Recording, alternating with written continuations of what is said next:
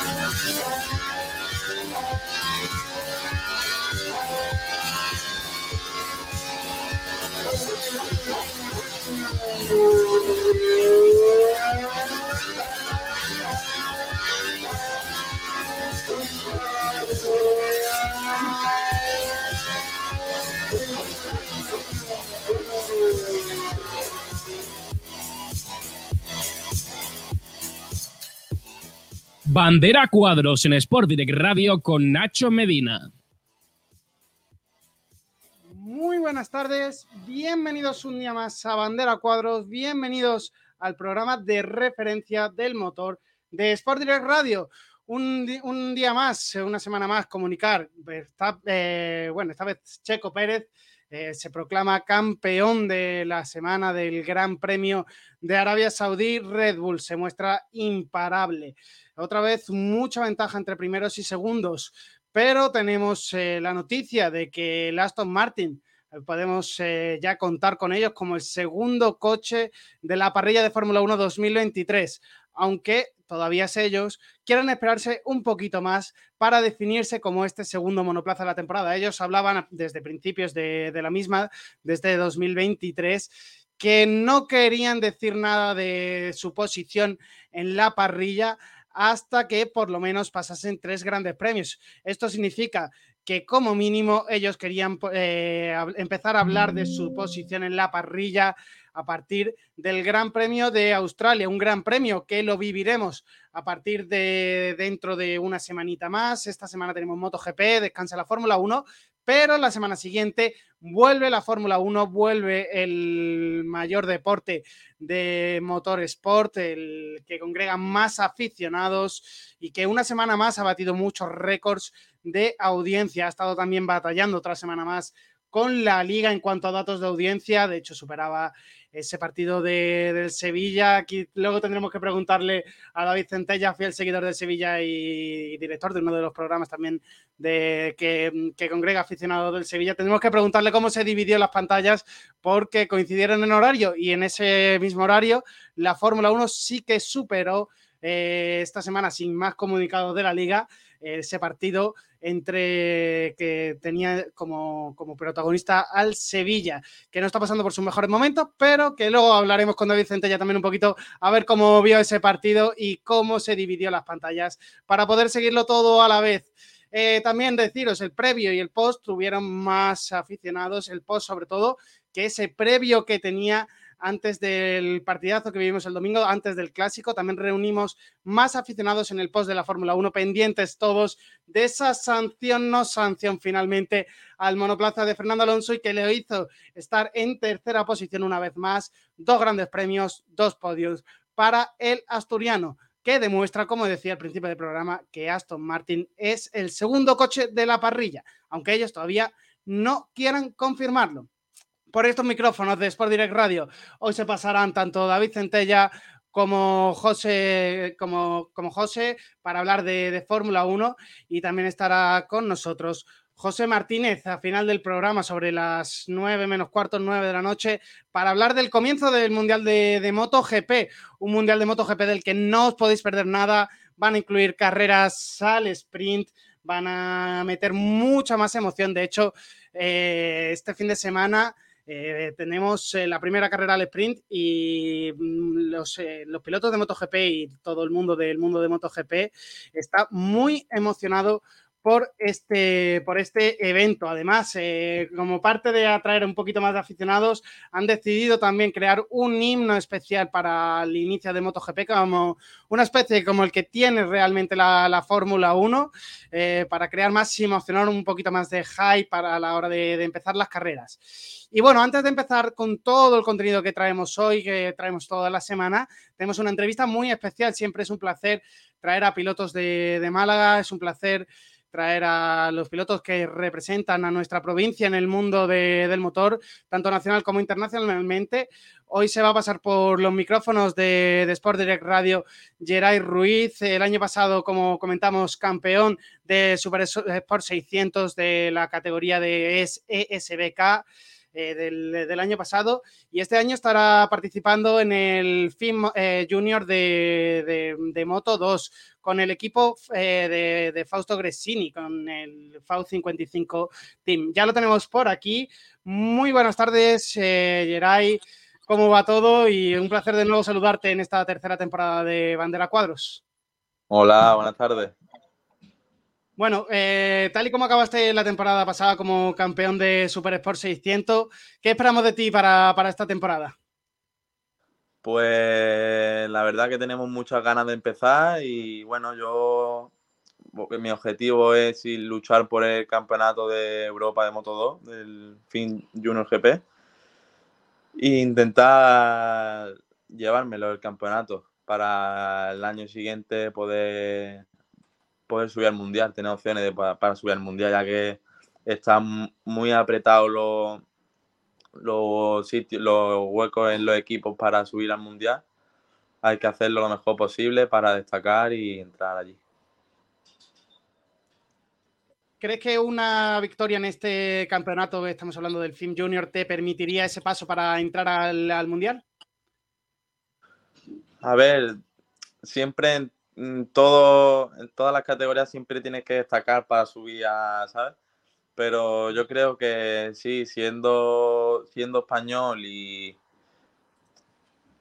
y con la cantidad de pilotos que hay españoles en el mundial, yo creo que mm, hay que destacar para poder dar el salto y, y ganar. Lo suyo nosotros estamos trabajando bastante esta pretemporada para llegar al campeonato y, ganar. Eh, ya supongo que habrás, pues, como has hablado de la pretemporada, de presentarte un poquito para estar en forma para ese inicio del mundial, de bueno, del campeonato de, Moto 2, del FIM Junior. Eh, ¿Qué preparación especial estás haciendo este, esta temporada? Pues estoy con mi preparador eh, físico, entrenando mucho gimnasio, eh, entrenamientos específicos para las carreras y aparte esta pretemporada este invierno he hecho mucho motocross para coger buen físico. Flat track también he hecho bastante y, y mucha moto de velocidad también para no perder ese feeling con la moto, ¿sabes? Es importante mantenerse Filipe en la moto. Además, siempre vemos a todos los pilotos que lo que más entrenáis también, eh, de las cosas que más entrenáis, de las que siempre tenéis más historias, es de ese, motocross en el campo. Siempre, siempre muy bueno para preparar la, temporada de, motos. Eh, ¿Cuándo empezáis la temporada? Eh, yo empiezo el 7 de mayo. A final de abril tengo los test oficiales con el equipo, con la Moto 2, en Estoril y tenemos dos días de test y la semana siguiente o, en dos semanas es la, carrera. Bueno, y tienes ya analizado un poquito tus rivales. ¿Quién crees que va a ser eh, la máxima rivalidad que vas a tener en pista este año? Pues este, este año hay bastante nivel en el campeonato, ya que han bajado pilotos de, del Mundial de Moto 2, han subido pilotos del Mundial de, de Moto 3 como Carlos Tatay, eh, Nicola Antonelli ha, bajado de Moto 2. Eh, muchos pilotos rápidos y, yo creo que, no sé decirte, mm, un piloto yo creo que vamos a estar luchando 10 pilotos por lo menos por la victoria. Se prevé, una, temporada bastante emocionante de este film junior. Eh, esperemos que te vaya muy bien y que vaya todo sobre ruedas, nunca mejor dicho. Eh, eh, también he visto en tus historias, los que te seguimos, que has estado muy pendiente de los test de Moto 2 y Moto 3 que estuvieron las, hace dos semanas, si no me falla la memoria, en Jerez. ¿Cómo has visto a los compañeros del Mundial? Pues sí, estuve allí en Jerez en los test, me invitaron a, ir y los test aprendí muchísimo, me dejaron meterme por los viales por dentro de la pista para ver a los pilotos y eso y bueno, yo creo que, que también hay muchísimo nivel en, esa categoría en Moto 2 en el Mundial, hay demasiado nivel y yo creo que ojalá Fermín Aldeguer eh, lo haga lo haga muy bien. Y bueno, es verdad que está, veo muy fuerte a Costa, a Aaron Canet, hay Alonso, hay muchos muchos pilotos ahí fuertes. Pero bueno, esperemos que, que Fermín Ardegué se lleve este año el campeonato. Veremos a ver si en su segundo año en esta categoría de, Moto 2 es capaz del piloto, de, de, el de de conseguir esa victoria de, Moto 2 que le dé también un puesto en la, categoría reina de, de MotoGP de cara al año que viene. Y bueno, Geray, ya por ir terminando, eh, has dicho que comencéis la temporada dentro de no demasiado. Eh, ¿cómo, ves? Eh, ¿Cuántas ganas tienes ya de que comience ese, campeonato de, de, Moto 2? Tengo muchísimas ganas de que empiece. Estoy, estoy loco por, por volver a, sentir la velocidad de una Moto 2, ¿sabes? Porque yo entreno con motos de, de calle, motos de entrenamiento, motos que sí, para coger mucho físico, pero después no tienen nada que ver con la Moto 2, ¿sabes? Y la verdad que tengo muchísimas, muchísimas ganas de volver a, montarme encima de ella y de disfrutar. Y una, última pregunta. Eh, como he dicho antes, el año pasado estuviste en Super Sport 600. ¿Qué diferencia hay principalmente la moto de Super Sport 600 con la de, Moto 2? Nada, cero. Es la, misma moto, ¿no? No, no, es muy, es muy diferente en plan que, que tiene mucho, no tiene nada que ver. No se parece nada. Eh, vaya, una moto, la Moto 2 es mucho más rígida, es una moto de carrera que está hecha por ingenieros, por, ¿sabes? Está hecha solo para, para carreras y la, la 600 es una moto que tú la puedes comprar en cualquier concesionario, eh, la puedes comprar en cualquier lado y bueno, una moto más, fácil de llevar, más, la Moto 2 es una moto muy rígida, eh, tiene sus cosas para aprender a, llevarla bien y bueno, no tiene nada que ver. Pues esto es todo, Geray. Muchas gracias una, vez más por estar aquí con nosotros. Iremos hablando a lo largo de la temporada 2023. Eh, mucho ánimo y mucha suerte para el comienzo de la temporada. Muchísimas gracias a vosotros. Y ya está también por aquí José García. Hola José, muy buenas tardes. Eh, ya estamos aquí en clave de, Fórmula 1. Eh, ¿Cómo has visto el gran premio de este fin de semana? Bueno, pues predecible, ¿no? Yo creo que todo el mundo, a pesar de lo que decíamos de que Ferrari iba a ir bien, no ha ido bien. Eh, sabíamos que Red Bull iba a ser imparable, lo ha sido, lo ha demostrado Max, un segundo por vuelta le sacaba a Alonso, que era el tercero. Eso es una barbaridad. Efectivamente, como dijeron en Bahrein, tenían un segundo más. Lo han demostrado, tienen un segundo más. Y bueno, a rezar porque la sanción del túnel de viento haga efecto y porque la mejor de Aston Martin en Imola sean reales. Mike Crack decía que ellos esperan que Red Bull no tenga esta ventaja durante toda la temporada. Yo creo que todos los aficionados de la Fórmula 1 estamos deseando eso, pero tenemos, que darnos con un canto los dientes realmente, con que hayan dado ese paso adelante y que podamos decir que es el segundo coche real de la parrilla actualmente. Pues sí, Nacho, la verdad que había cierta duda, sobre todo al principio, ¿no? porque tampoco sabíamos el rendimiento real de Mercedes y Ferrari, pero no solo por la emoción de que Alonso tenga un coche para hacer podio regularmente, sino porque quiero también situar un poco a la audiencia. Y es que si realmente, como he dicho antes, la sanción de Red Bull es efectiva y Aston Martin desarrolla bien el coche, estamos hablando de que Fernando se puede competir por el Mundial. Mm, casi 10, 16, 17 años después, podemos estar hablando de que Fernando Alonso puede tener un coche competitivo para ganar un mundial. Eso es una salvajada.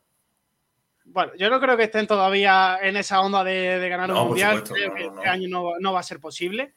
Veremos también si Fernando Alonso sigue renovando con, con Aston Martin, aunque por lo que dice su novia podría ser también uno de sus últimos años. Pero bueno, yo espero que por lo menos dos temporaditas más lo podamos tener dentro de la Fórmula 1, ya que ha conseguido tener un coche competitivo este año. Y un gran, otro gran premio del que el mayor perjudicado, uno de los mayores perjudicados, es la imagen de la FIA. Otra vez eh, tenemos que estar hablando un jueves, un miércoles de, cosas de la FIA, de cosas que realmente deberían de quedarse dentro del Gran Premio. Y ha dado mucho que hablar durante toda la semana con esa sanción a Fernando de primero en la parrilla de salida con 5 segundos, que sí que se puede aceptar, porque realmente lo dice el reglamento, aunque haya muchos otros coches en esa misma parrilla, que hay una foto muy famosa, eh, que que no estén bien colocados tampoco, estén en la misma, incluso en la misma posición que Fernando Alonso y que no hayan sido ni visualizados ni, ni amonestados por la FIA, pero luego esa segunda sanción en la que se, se, tocó el coche de Fernando Alonso, Aston Martin alegó que se tocó, pero que no se trabajó como realmente dice que es lo que no se puede hacer en el, en el reglamento. Mucho lío en, cuanto a esa sanción. Primero te la pongo, después te la quito. Le doy el podio a Fernando Alonso, después le, tenemos que intercambiar el, trofeo a, Russell, se hace la foto y en el momento después otra vez el trofeo para, Fernando Alonso y esa famosa, esa famosa respuesta que le pone Alonso al Twitter de Russell, que es la verdad que es meme, meme puro y duro. Bueno, pues la FIA otra vez más, como bien has dicho, y ya no solo por la sanción de Fernando, que al fin y al cabo, como tú bien has dicho, el problema no es la sanción a Fernando, sino que el problema es que no se le aplica al resto de la parrilla. Pero me parece que la FIA ha tenido un fallo muy gordo que no se está hablando y es el safety car. La FIA lanza safety car por el coche de Stroll, estando el coche de Stroll detrás de la barrera de seguridad que no afectaba para nada en el transcurso de la carrera. Estaba totalmente a salvo ese coche posicionado. Lo de la FIA han declarado que se sacó el safety car porque no tenían cámaras para ver dónde estaba el coche. Eso es una vergüenza. Sí, la verdad que eso, eso también ha dado mucho de calado porque es que el coche estaba fuera de, estaba hasta fuera de las barreras de protección. Eh, que no tenía ningún sentido safety car. Bueno, pero también hay que callarse un poquito porque ha beneficiado a Fernando, por ejemplo, entre otros, eh, con esa, esa, parada un poquito más eh, que se pudo hacer con perdiendo menos tiempo y así cumplió también esa sanción de los 5 segundos. Ahí, ahora ya traslado a, vamos a empezar un poquito con las noticias. Hay malestar en Ferrari y muchos de los ingenieros y directivos de la cúpula de Ferrari no están contentos con el trabajo y están pensando en salirse, ¿no, José? Que vamos conociendo sobre, sobre este malestar en el equipo. Pues bueno, todo viene a partir de la fuga de cerebro un poco la semana pasada, ¿no? Y se caldeó todo, sobre todo en España, cuando Lobato, ayer en un directo de, Soy Motor en Twitch, no sé si fue ayer antes de ayer, creo que fue antes de ayer, dijo que, que la gente, que los grandes de arriba en Ferrari estaban pensando en irse. Cuando ya todo que parecía que todo iba mal, pues ya peor aún. La única buena noticia que tiene Ferrari esta semana es que han recuperado una de las baterías de Bahrein. Es lo único bueno que pueden alegar esta semana, que me parece suficiente porque otra sanción ya parece una vergüenza. Pero que la gente de Ferrari se quiera ir y tú dices, bueno, la gente de Ferrari tampoco es que hayan hecho un buen trabajo, ya, pero que son, aún así son de los mejores. Aunque no sean el mejor coche, pero siguen siendo de los mejores. Ahora se va todas las estrellas y los baluartes que hay detrás del, de la buena Ferrari, porque esta gente no lleva aquí 10 años, esta gente lleva mucho más. Y el problema es a quién traes. Es que todo mal, todo mal hay, muchos problemas en Ferrari y que yo creo que muchos no son problemas de, estos ingenieros que ponen lo mejor en, su trabajo, sino que hay muchos problemas en cuanto a reconocer errores, de, sobre todo de la parte alta de las más altas esferas dentro de la, de la escudería, que cuesta que reconozcan los errores y que se cometen temporada tras temporada, porque vemos que generalmente son los mismos. Es lo único que podemos decir que han ido mejorando es los pit stop, que un fin de semana más vuelven a encabezar la tabla y de hecho son líderes en solitarios en cuanto a paradas esta, esta temporada. Pero bueno, ese trabajo por lo menos de, de que dijo de los mil pit stop para llegar a, a Bahrein ha, servido de algo. Algo han, hecho bien. Sí, bueno, algo tendría que tener bien. Y mira, Nacho, también he encontrado una noticia que la estaba buscando en el móvil porque la leí antes, de un medio italiano que se llama Fórmula 1, que es de los más fiables en Italia, que dice que los técnicos de Ferrari han tomado medidas para recalibrar la simulación y los datos del túnel de viento. Y Sainz declaró que el coche se comporta exactamente como el túnel de viento y sabemos dónde está el problema en el túnel. Esto se refiere a que tienen que recalibrar el coche entero lo que supone más problemas para toda la temporada porque han visto que en Jeddah el coche en tramos de 150 a 190 kilómetros va muy mal. Así que, más problemas para Ferrari. Claro, veíamos, eh, nosotros decíamos que la, velocidad punta en Ferrari era su punto de evaluarte, lo mejor que, que podían tener y que por eso este fin de semana podía irles bien, pero es que hemos visto que ni, en velocidad punta ni en un circuito rápido han conseguido estar ahí arriba. De hecho, no han dominado eh, en cuanto a sectores ni en cuanto a, la trazada, em, a la velocidad punta, no han dominado en nada y ninguno de los, de los motores Ferrari ha estado ahí. De hecho, solo han puntuado tres de los seis motores Ferrari, los dos Ferrari y eh, uno de, de Haas es un, es un punto a mirárselo muy, muy bien qué están haciendo con los motores y qué están haciendo con la aerodinámica, que quizás es el punto que más le falla a Ferrari. Sí, también es un poco donde la temporada pasada sufrían mucho, que era en los circuitos de alta velocidad, que se, veía que Red Bull era un paso por delante, pero esta temporada lo bueno que tenían, que era la curva lenta, lo han empeorado mucho y lo que la temporada pasada eran carencias, no lo han mejorado estamos teniendo en cuenta que Ferrari es de las pocas, si no me refiero, todos los motoristas han realizado mejoras por tema de fiabilidad, pero la que más mejor ha realizado es Ferrari. Eh, están los motores congelados, pero tú puedes realizar mejoras si alegas y demuestras que esas mejoras no son de rendimiento, sino más de fiabilidad. No solo no ha mejorado el motor, sino que lo han empeorado. O sea, que es todo un tremendo desastre. Ya, obviamente, la gente dice 2024-2024, pero Nacho, ya te digo que esto para 2024 no está.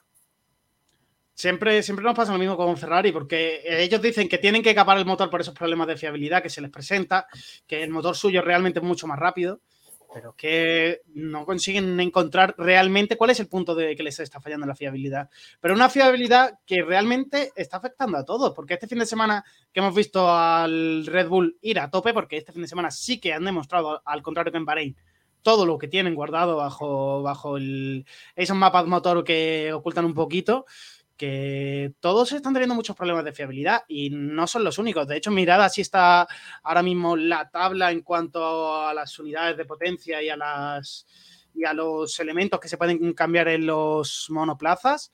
Y no es. Espérate, tengo que subir un poquito ahora se ve bien. Y empezamos porque Sergio eh, Checo Pérez ha tenido que cambiar caja de cambios y eh, carcasa y, componentes, además de incluir una segunda centralita en su monoplaza. También Max Verstappen, que no está apuntado, pero tenía que cambiar esa caja de cambios por los problemas del sábado. Eh, aunque eh, no, de, no la tenía que cambiar, eh, podía utilizar partes de, otras, de, otra, de otra caja de cambios, no tenía que cambiarla entera. El, de Charles Leclerc, que es el que más pintado de colores está porque es el que más ha consumido. Carlos Sainz también con un segundo motor.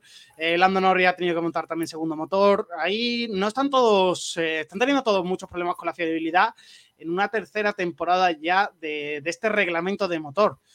Eh, ojo, porque las cosas se pueden apretar y la fiabilidad puede definirle esta temporada 2023 también.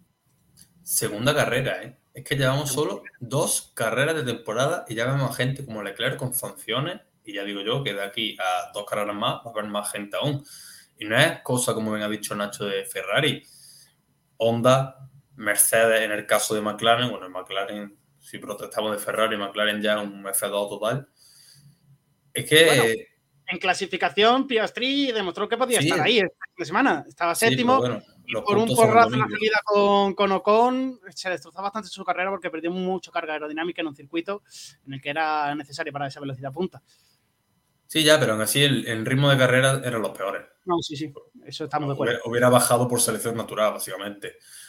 Pero todo, no sé qué pasa esta temporada, que está todo muy mal en todos los equipos, menos en Red Bull, está todo muy mal. Red Bull y Aston Martin son los dos únicos equipos que se salvan.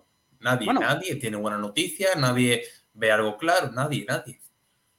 Red Bull y Aston Martin también han tenido problemas de fiabilidad. Max Verstappen el sábado y el domingo no paraba de quejarse cada vez que, bueno, no paraba de quejarse, pero cada vez intentaba acercarse más a Checo y hacer los tiempos más rápidos. Después hablaremos de, esas, de esas radios, pero eh, vemos que en cuanto aprietan hay problemas en la fiabilidad del monoplaza, tanto en caja de cambios como en, en los motores. Así que la fiabilidad va a ser muy importante también esta temporada y las penalizaciones no están tan lejos de, empezar a caer. Todavía estamos en la segunda carrera, obviamente. ya han caído. Ya han caído. Pero digo el resto de equipos. Ya Ferrari es, eh, lo tengo como una ente aparte esta temporada. Y ya vamos a pasar de, estas malas noticias, del pesimismo que hay en Ferrari, que hay en Mercedes, que hay a la alegría que hay dentro de Aston Martin, porque han descubierto muchas cosas de, Fernando Alonso y siguen alucinando literalmente, como decía Crack en el, post del Gran Premio, con las actitudes de Fernando a la hora de analizar las carreras, pero durante el Gran Premio. Sí, bueno, y sobre todo la dificultad de hacerlo en el, circuito, de Lleda, ¿no? Que es todo tan estrecho, de los circuitos con más velocidad media. Y aún así, eh, Fernando Alonso viendo la, carrera por las pantallas que hay en el circuito mientras conducía. Auténtica locura. Ya preguntó, cuando entró Carlos Sainz, le preguntó al ingeniero que quién era el que había parado, qué neumático había puesto, y luego, en eh, la vuelta 33, le preguntó a al ingeniero también que cuál era la previsión de parada, si había un safety car ahora, por el tema creo que fue de Albon, que tuvo problemas con la batería. Por cierto, eso también hay que anotarlo. Albon, otro motor Mercedes, que también tuvo problemas. No, mentira, fue con los frenos. No, sí, fue, los frenos, frenos. He hecho batería porque como tenía el DS de Duracell, se me ha venido el logo a la cabeza. y, y claro, ya sabemos que Fernando Alonso, obviamente el piloto más experimentado de la parrilla, pero no es solo que lo sea, sino que también lo demuestra. Eh, veamos, veamos muchos casos, como por ejemplo Kimi Reconen, que Kimi Reconen, a pesar de ser casi cuarentón cuando se jubiló, si no llegó a los 40, era un piloto que, como ya dijo Tónico Querella, si no me equivoco, el año pasado en una retransmisión, que a pesar de ser el famoso Iceman, era un niño chico en el coche, protestaba mucho, torre otra pega, era muy problemático también, y Fernando Alonso todo lo contrario, un, un piloto que sabe leer muy bien las carreras, que sabe interpretarlo, que sabe ayudar al ingeniero tanto dentro como fuera de pista. Ya lo hablamos hace una semana con el tema de los desarrollos de los coches por parte de los pilotos. Y Fernando Alonso es algo que Aston Martin necesitaba. Aston Martin es un equipo con mucho potencial económico, pero no solo necesitaba los grandes ingenieros como los tiene, sino que también necesitaba un piloto que te ayudase dentro y fuera de la pista. Y Fernando Alonso es el mejor y te diría que en eso es el mejor piloto de la historia. Pues sí, en, análisis de carrera, la verdad que es que es un genio. Además, todas las escuderías por donde pasa se ve, se le escucha en la radio. Eh, este mismo fin de semana, cuando todos estaban quejando de que era difícil calentar el duro, él estaba diciendo otra vez: Me encantan estos neumáticos. Eh, estos neumáticos son perfectos para, la carrera. También sabe que el resto de equipo le está escuchando, sabe que cualquier cosita se va a interpretar, van a empezar a apretar el resto y eso es muy importante también de, cara a un piloto. Y hemos hablado un poquito antes de esa sanción, nos preguntaba también Mario Esquifarello que cómo la veíamos, eso lo hemos comentado un poquito, eh, y que es una similar, eh, un caso similar en caso, eh, como en el caso de Ocon. La diferencia es que en el caso de Ocon sí que trabajaron dentro del coche porque estuvieron eh, con, el ala que iban a cambiar, estaban tocando ese ala delantera que había que cambiar. Entonces, esa es la principal diferencia y por eso sí que realmente no pudieron apelar. Aparte, no sé si Alpine quiso apelar esa sanción, ya que se produjo dentro de la carrera y no después, como en el caso de, Fernando. Eh, pero Aston Martin ha hecho, hizo una reclamación muy bien puesta eh, ¿cómo, cómo, fue ese paso realmente? José, lo publicamos en nuestro Twitter, tenéis la imagen real del, comunicado de la FIA, que ahora también nos mostraré. Pero José, ve contándonos un poquito cómo, cómo fue ese paso de eliminarle la sanción a Fernando Alonso. Bueno, básicamente Aston Martin alegó, eh, primero que cuando toca, lo que toca el coche antes de los 5 segundos es un gato, y, Aston Martin alega que ese gato no está trabajando en el coche, no hay trabajo, y aparte añade imágenes de siete equipos más haciendo lo mismo. O sea, que en el mismo caso, la misma situación, en los que no se le aplicó la sanción. Por lo tanto, obviamente, pues, la FIA no tenía nada que decir. Aston Martin alega con fundamentos, le quitan la sanción. parece que no, pero es muy diferente al Docon. Para empezar, la gran diferencia con el Docon es que los pilotos de, o sea, los mecánicos de Alpine hicieron el cambio de rueda cuando llevaban cuatro segundos. No hicieron ni cinco. O sea que no hay nada que ver, no hay ni punto de comparación una cosa con la otra. No tiene ni punto de comparación. Aquí estáis viendo, ahí os he señalado donde, donde pone lo de las evidencias y también la que se, se elimina esa penalización a Fernando Alonso y también hicieron esa, representación de que esa diferencia entre el eh, tocar y trabajar en el monoplaza, que es una diferencia muy importante en cuanto al reglamento. Un reglamento que muchos equipos han eh, eh, reconocido que la FIA debe de trabajar porque no es claro, mm, debería de ponértelo exactamente literal lo que ellos consideran trabajar y lo que consideran sanción, pero ahí está, la FIA siempre le gusta un poquito ahí esa mano abierta para que luego haya juego entre los equipos, nos podamos reír un poquito de ellos también y esas cositas. Eh, aparte, eh, con lo bien que va Red Bull, parece que Max Verstappen no está del todo contento o intentan cambiar un poquito ese diseño del Red Bull para evitar esos problemas de, de, fiabilidad que hemos podido ver este fin de semana con la caja de cambios y con la entrada de potencia, ¿no, José? Sí, ya saltaron las alarmas cuando el sábado se rompió un palier de la caja de cambio, lo que hizo que Verstappen quedara en Q2, cosa que no nos sorprendió a nadie que luego llegara arriba.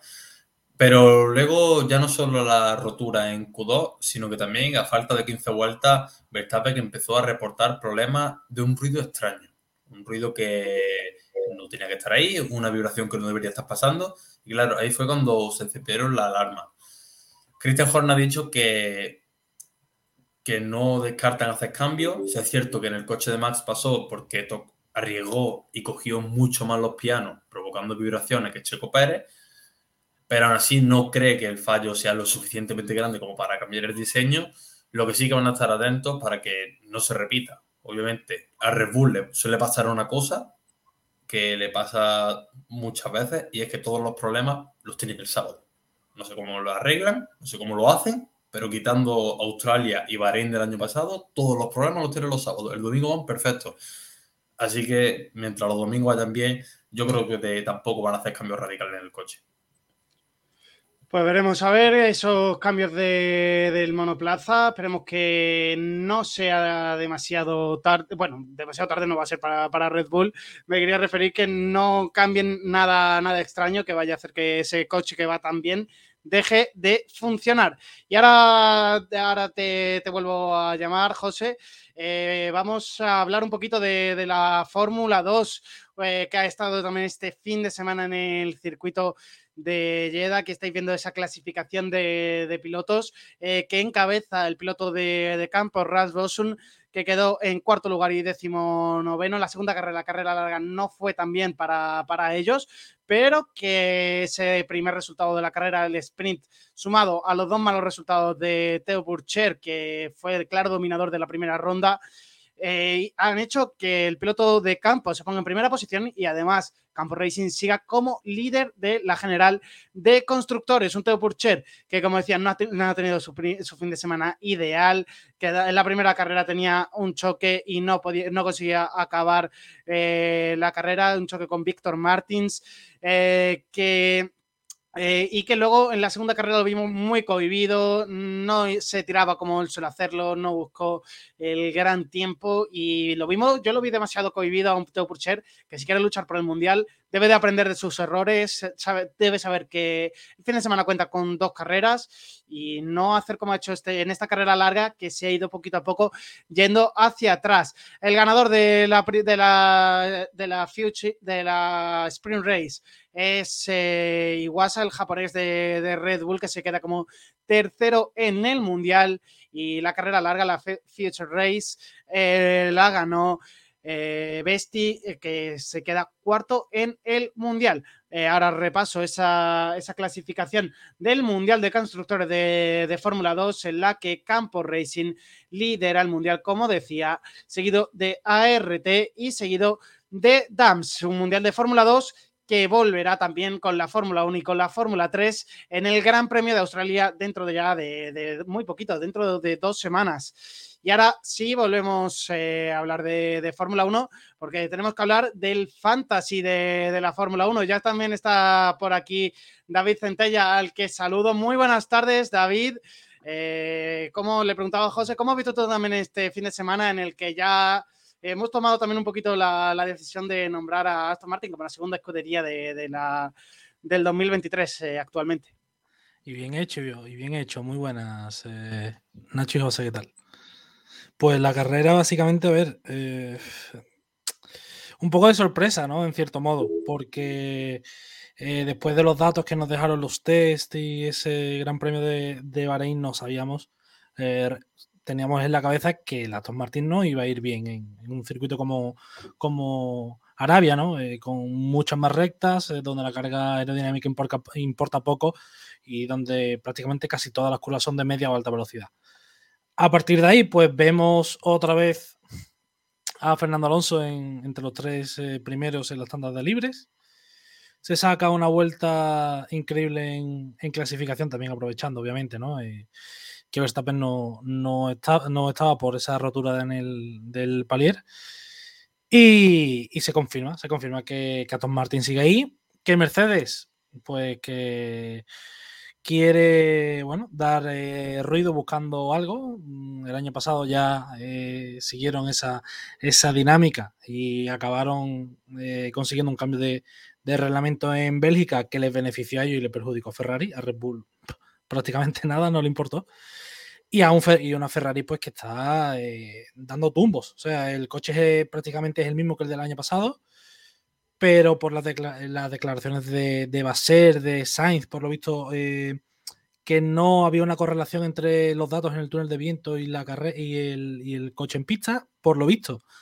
Eh, ya saben dónde está el fallo e intentarán mejorar, pero Ferrari tiene muy mala pinta y nadie se había percatado, o nadie tenía confianza en que Aston Martin se iba a presentar ahí. Yo creo que si si Aston Martin no da ese paso, en Mercedes no, están eh, eh, eh, esperando o presionando un poco a todo a toda la FIA y, al mundo de la Fórmula 1 y ellos serían los segundos prácticamente sin, sin oposición. Veremos qué pasa en Australia, que es cuando supuestamente no introducen esos pontones nuevos que al final te cambia un poco, un poco bastante el comportamiento del coche. Pero sabemos cómo es Mercedes, sabemos cómo es Mercedes y las declaraciones de Hamilton, no sé si lo habéis comentado antes, de no, es que eh, ellos tienen, eh, es el coche más dominante que he visto en mi vida. Ya no, ya no se acuerda de las temporadas de 2014, 2015. No se acuerda, no se acuerda. Ya no, eso no importa, eso, ya no importa, eso ya no importa. En fin, pero básicamente eso, eh, Aston Martin sigue ahí arriba y, parece que va, que va a ser muy difícil que a corto plazo lo bajen de ahí. Si ya las mejoras que llega en Imola, suben un poquito más el rendimiento del coche. Yo ya no me quiero imaginar qué es lo que ocurrirá, que Red Bull pues sigue a lo suyo, una pelea entre que va a haber un conflicto, yo creo, interno entre, entre Verstappen y Pérez. Y, y, Mercedes llorando y, Ferrari pues intentando lamarse las heridas y, y volver donde, donde tiene que estar. Y bueno, chicos, donde os tenéis que poner las pilas es, bueno, tú David el que menos, eh, tú vas casi entrando en el, podio, te, han sacado este fin de semana, es en el fantasy, madre mía. eh, que esta semana lo sigue liderando Bornes, segunda posición para Nati Team y tercera posición para el F3 Racing Group. Eh, David, tú estás ahí en cuarta posición, Jaime está, bueno, yo estoy séptimo, Jaime noveno y José, aquí estás último, ¿eh? Leclerc se va. Claro, yo me voy, yo, lo dije, Leclerc me voy, yo me voy. Tenemos, tenemos que ir mejorando. Eh, ahí tenéis el enlace para, para uniros si todavía no lo habéis hecho al Fantasy. Seguiremos dándole caña. Hay que mejorar un poquito, por lo menos que alguno de nosotros entre en ese, en ese top 3, ¿no, chicos? No va a pasar. Conmigo no montáis. No, yo, eh, a mí es que esta semana se me ha olvidado cambiarlo y creo que lo que me ha penalizado es que tenía a botas. Yo también. Sí, tenía tres de, de, botas. Sí, pero con Fernando y, bueno, y con Magnussen y con Sainz, ¿no? Que, bueno, Magnussen al, final le acabó entrando los puntos, pero. Acaba dentro de los puntos. Se ha sumado nueve. Lo que pasa es que no entró en Q3, eso le resta un poquito. Y la, el, el, abandono también de Stroll, por eso Aston Martin tiene 19 puntos. también menos este fin de semana. Pero bueno, hay que, hay que mejorar un poquito. Yo también me incluyo, el que voy séptimo hay que, hay que darle caña. Eh, y antes de empezar ya a contar todo lo que ha traído este fin de semana, eh, la eh, lo que hemos ido anunciando durante ya varios programas, vuelve, viene la, se viene la exposición mundial de, de la Fórmula 1, viene a Madrid, al Palacio de IFEMA. A partir del día 24 de este mismo mes ya podéis comprar las entradas, las tenéis disponibles. Y mañana aquí Bandera Cuadros va a estar dentro de, esa, presentación a los medios de, esa exposición de la Fórmula 1 en la que se podrán ver también imágenes inéditas de ese, accidente de, de Grosjean que vivimos en el Gran Premio de, Bahrein de 2020. Eh, veremos mucho contenido inédito de la Fórmula 1 que pretende acercar en la categoría al, aficionariado y es una posición que, como dice Estefano Dominicali, que va a llegar al corazón y al espíritu de este deporte que, tanto amamos. Desde, eh, desde Sena vamos a tener eh, cositas desde Sena hasta los pilotos actuales y por lo tanto va a ser una de las exposiciones de la Fórmula 1 más eh, especiales y fascinantes, como digo. Mañana tendréis contenidos en nuestras redes sociales, voy a estar allí, voy a ver cómo es un poquito esa posición ya lo voy a intentar trasladar un poquito. Entraremos en el directo de, de Radio de que por las mañanas, así que estar todos muy, muy atentos para, para saber esas novedades de la exposición mundial de la Fórmula 1 que llega a Madrid a partir del día 24 de marzo. Ya podéis reservar las entradas en la página oficial de la, del, del evento o en Ticketmaster. Así que, dicho esto, vamos a comenzar con lo importante, vamos a comenzar con la Fórmula 1 que ha ocurrido este fin de semana.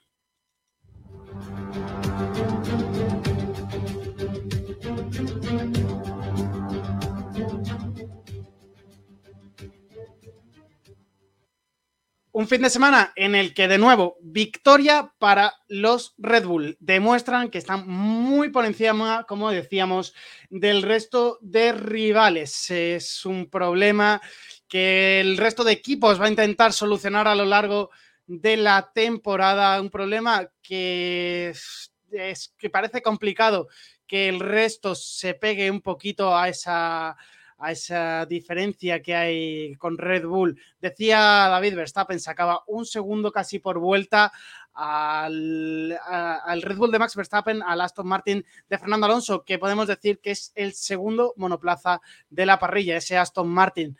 Un Aston Martin que nos llena el corazón de ilusión, de esperanza, porque Fernando Alonso vuelve a tener un coche muy competitivo para pelear por grandes cosas dentro de la Fórmula 1. Quizás no este principio de temporada, quizás no este 2023, pero que demuestra que las cosas se están haciendo bien y que cuando las cosas se hacen bien y llega la inversión necesaria a un equipo, eh, pueden ser, eh, pueden generarse cambios revolucionarios en la Fórmula 1 que hacía mucho tiempo que no se veían. Yo no recordaba un inicio de campeonato para un equipo que viene de tan atrás.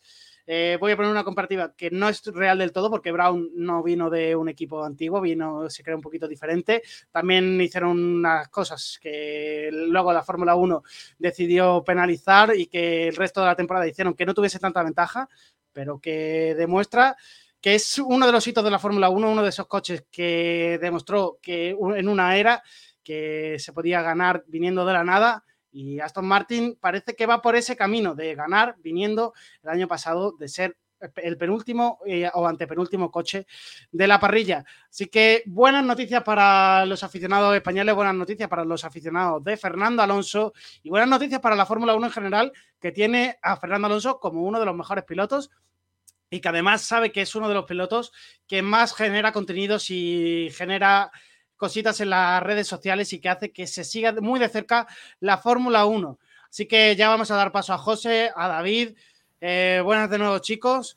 Eh, Red Bull, eh, los líderes en solitarios del Mundial de Fórmula 1, líderes en solitarios de, de, la categoría. Max Verstappen, líder del Mundial de Pilotos por un puntito de Checo Pérez. Eh, diferencia que consiguió haciendo la vuelta rápida, pese al que el equipo mandaba radios eh, de, que había que controlar los ritmos. Ahora escucharemos eh, los audios, pero lo primero que os quiero preguntar, ¿veis insalvable esta temporada 2023 eh, la diferencia que hay entre el primer y segundo clasificado, en este caso Aston Martin, y ya no solo con el primer clasificado. ¿Creéis que Mercedes y Ferrari podrán unirse a esa cola por la, la, batalla, por lo menos de carreras, ya no del Mundial, porque parece complicado, parece que Red Bull lo tiene fácil, pero ¿creéis que podrán unirse sobre todo un poquito más en este, a lo largo del 2023? Yo creo que de aquí a que los equipos desarrollen el coche tanto como tiene Red Bull, yo creo que Red Bull ya lo va a tener todo hecho. Yo dudo mucho, se me hace casi imposible que Red Bull pierda los dos mundiales. Y respecto a si Ferrari y Mercedes se enganchan a Aston Martin, yo creo que Mercedes se lo hacer. Yo creo que Mercedes llegará a un punto de la temporada Mm, depende de lo que pase en Imola y depende de lo que pase en Australia, con el cambio de pontones y las mejoras de Aston Martin. Pero yo creo que sí. Yo creo que el segundo puesto va a estar ahí, ahí peleado Mercedes Aston Martin, que creo que ahora mismo en el segundo de los constructores creo que es Mercedes por el abandono de Stroll. Así que yo creo que esa segunda posición sí va a estar muy disputada. Ferrari yo no lo espero hasta 2025. ¿Hasta 2025? Sí. No espero a, a, Ferrari para 2024. Duro, ¿eh? No lo espero. No, y, y, lo dudo porque la fuga de cerebro está pasando, el equipo no arranca, el coche no arranca, es una prolongación del coche del año pasado que ya se vio que no iba y no han hecho nada por solucionarlo. También es cierto que han tenido un cambio de jefe de equipo. Pero es que, no, que en teoría. Un segundo. El coche sí iba. O sea, ese coche sí funcionaba hasta, hasta la reglamentación, hasta la reglamentación de Bélgica. Pero ah, el, pues claro, pero eh, lo que cambió en Bélgica realmente fue la altura a la que podían llevar el suelo. Suficiente para que Ferrari deje de funcionar. Hay que tener en cuenta que los coches de ahora no se comparan con el de Bahrein del año pasado, se comparan con el de Abu Dhabi, que es la última claro. carrera. Y Ferrari ahí ya iba para abajo, que se vio no en el caso de Leclerc, que sí le pudo ganar a Checo, pero Carlos Sainz la vio negra para ganarle a Hamilton. De hecho, le ganó porque abandonó. Y la cosa es que el coche no ha evolucionado. De hecho, ya lo he dicho antes yo y lo ha dicho David, que han tenido muchos problemas para adaptar el túnel de viento a lo que se ve en pista, que eso lo van a tener que cambiar, que se han ya dicho que van a tener que trastocar todo el rumbo de la temporada para solucionar ese problema, que las mejoras para Bakú no saben hasta qué punto van a ser mejoras suficientes para llegar a Aston Martin. Hablando de Aston Martin, el segundo coche ya ni piensen en Red Bull, como es lógico. Y estamos hablando de que Red Bull, todo lo que no se va a gastar este año, porque no se lo va a poder gastar, porque no va a poder por la sanción del túnel de viento, todo ese dinero va para el año que viene. Y todo ese desarrollo va para el coche del año que viene. El año que viene Red Bull va a tener otro misil, lo más probable. Ya con, este reglamento va a pasar lo mismo que con el anterior de Mercedes. El primer coche dominador lo hicieron ellos y eso ya se va a prolongar, como es lógico, en todos los reglamentos. Ya pasó en 2010 con Red Bull, pasó en 2014 con Mercedes y ahora va a pasar con Red Bull. Ferrari no va a llegar. Este año y el año que viene lo dudo. Yo creo que si pasa algo de Ferrari, va a ser como en el último año de reglamento 2025, que fue lo que pasó con Red Bull el primer año de Verstappen, hace dos, que le ganó a Mercedes. Ya está. 2026 no voy a hablar porque eso no lo sabe nadie. Pero 2023 y 2024 para Ferrari, yo creo que están perdidos. Yo, a ver, eh, es cierto que lo que está ocurriendo en Ferrari pues, es preocupante, ¿no? se marchó el, o se ha marchado el que mm, el diseñador principal del coche, creo que era David eh, González, si no me equivoco, David Rodríguez, y era francés.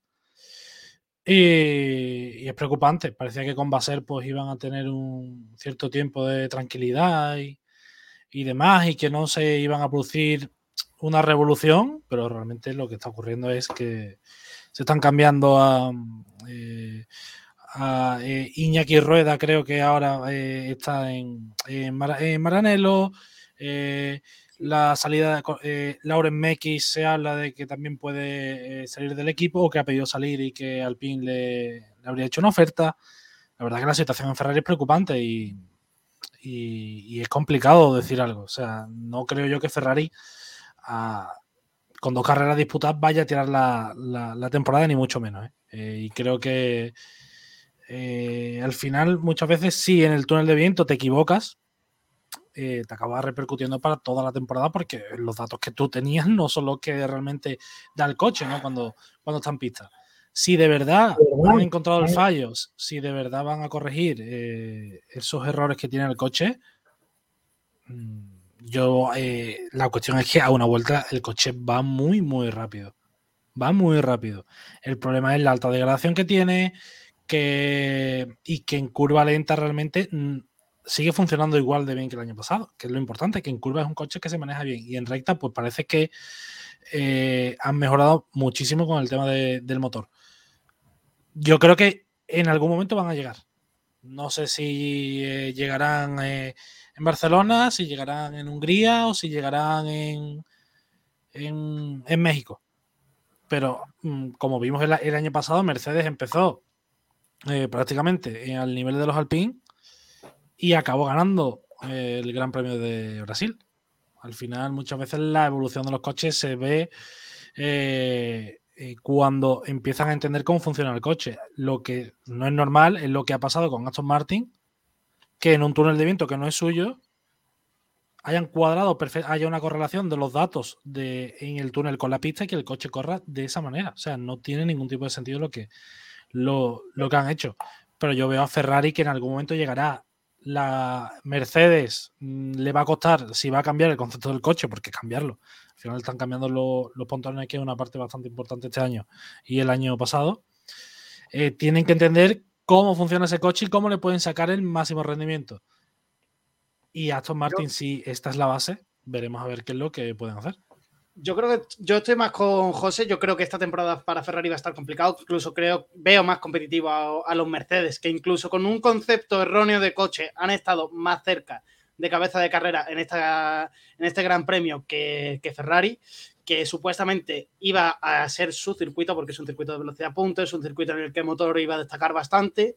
Y es que se lo ha visto en clasificación porque Leclerc es, uno de los mejores a una vuelta en cuanto a clasificación, pero es que después en la carrera Leclerc tampoco ha sido capaz de tener un ritmo superior a Carlos para que le deje el equipo porque hablaron de dejarse de intercambiar posiciones, pero es que Leclerc tampoco conseguía acercarse a Carlos en lo suficiente para intercambiar posiciones y que él tratase de acercarse a los Mercedes, que no eran capaces los Ferrari de, conducir cerca de Mercedes.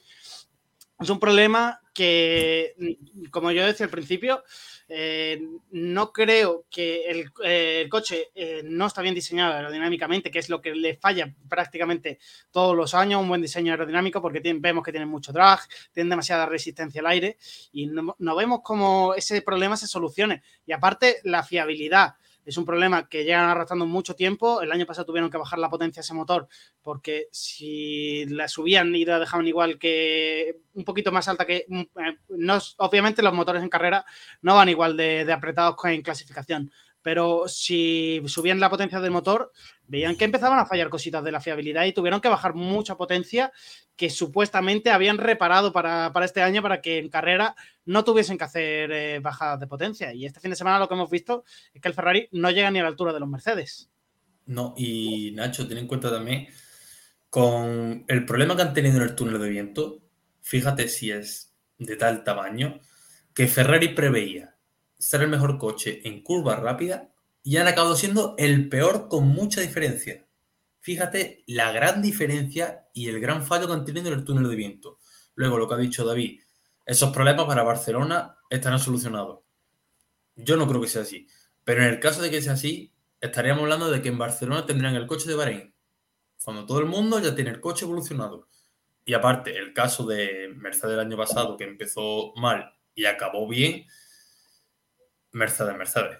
Ferrari no va a hacer lo que hizo Mercedes por el simple hecho de que ni siquiera saben quién va a tener desarrollando el coche de aquí a dos meses. Es que ni siquiera saben eso. No saben nada. No saben cómo va el coche en pista, no saben quién está al cargo, no saben a quién van a tener trabajando, no saben quién va a venir. Ahora Leclerc mete más problema al equipo con el tema de que no quiere renovar, que ahora mismo se lo está pensando, que quiere esperar a ver qué pasa. El tema de Leclerc, ya están diciendo desde Italia perdón, que Leclerc ya le puede estar diciendo al jefe de equipo, o sea, al jefe de Ferrari, que es o muchos miembros del equipo o él, esos son muchos problemas. Estamos hablando de que Ferrari lo va a apostar todo por Leclerc y Leclerc ahora mismo no está, apostando por, no está apostando por Ferrari, está apostando por él, como es lógico también en la carrera de un piloto profesional. Pero ahora mismo Ferrari son todo problemas. No hay nada, nada, nada bueno. Nada. La única cosa buena que tiene Ferrari ahora mismo es que Carlos Sainz está poniendo mucho de su parte. El problema es que Carlos Sainz no es un piloto competitivo para luchar con Hamilton, Verstappen y Alonso. Entonces, nos quedamos un poco en la misma línea. Bueno, eh, seguimos hablando de un poquito de, Red Bull. Eh, hablaba de, eso, de esos audios en los que pedían un ritmo. Eh, Checo decía, volvíamos a lo mismo que, que Bahrein, pero al contrario que, ocurría, le pedían un ritmo, en Bahrein le pedían un ritmo a Max, Max preguntaba por el ritmo que estaba haciendo Checo y que si lo iban a hacer los dos buenos, pero que él iba a hacer un poquito más su ritmo. Este fin de semana le trasladaban eso a Checo y Checo hacía la misma pregunta, Max, este, ¿qué ritmo está cogiendo? Porque viene detrás mía. Y esto es lo que sucede un poquito, además de que lo que todos conocéis ya. Max Verstappen en la última vuelta se llevó la vuelta rápida. Estos son, estos son los audios de la radio.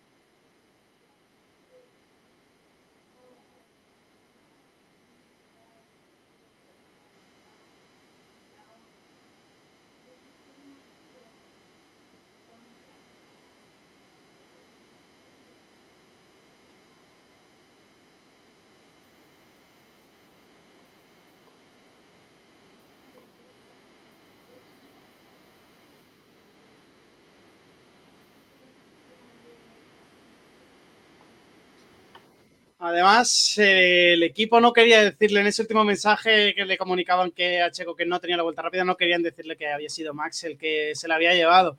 Se entró en, el podio dio pie una graciosa situación ahí en la antesala del podio. Pero ¿creéis que va a haber problemas de gestión a la hora de, ver qué ocurrirá con el Mundial en Red Bull? Porque ellos lo tienen claro, que su campeón es Max Verstappen, pero que pero Checo Pérez eh, tiene claro que él quiere ganar un Mundial, quiere estar ahí y puede, puede que sea, ah, empiece a hacer un poquito lo que más le beneficie a su a, la hora de conseguir puntos. ¿Qué pensáis vosotros? Bueno, Checo Pérez quiere un mundial y yo quiero ser millonario. Aquí todo el mundo queremos cosas que no se pueden dar, ¿no? La realidad es que Checo ha hecho una carrera espectacular, increíble, pero eso pasa en 4 de 23 circuitos que hay al año. Prefiero Checo Pérez, dudo mucho que mantenga este nivel. Es más, no lo va a mantener. Me puedo jugar una mano a que de aquí a Francia el Mundial ya lo tiene Verstappen. Entonces, ¿que hay pelea? Sí, ya lo hubo el año pasado y nos estamos jugando absolutamente nada y la subo. Y este año, donde en la cabeza de Checo Pérez está que sí puede ganar un mundial, pues más problema aún, ¿no? Esos problemas ya no solo se trasladan entre ellos, sino que obviamente discrepancia entre ingeniero y piloto, ya pasó con Checo, el audio que hemos escuchado, pasó con Verstappen, que no hace caso al ritmo de carrera.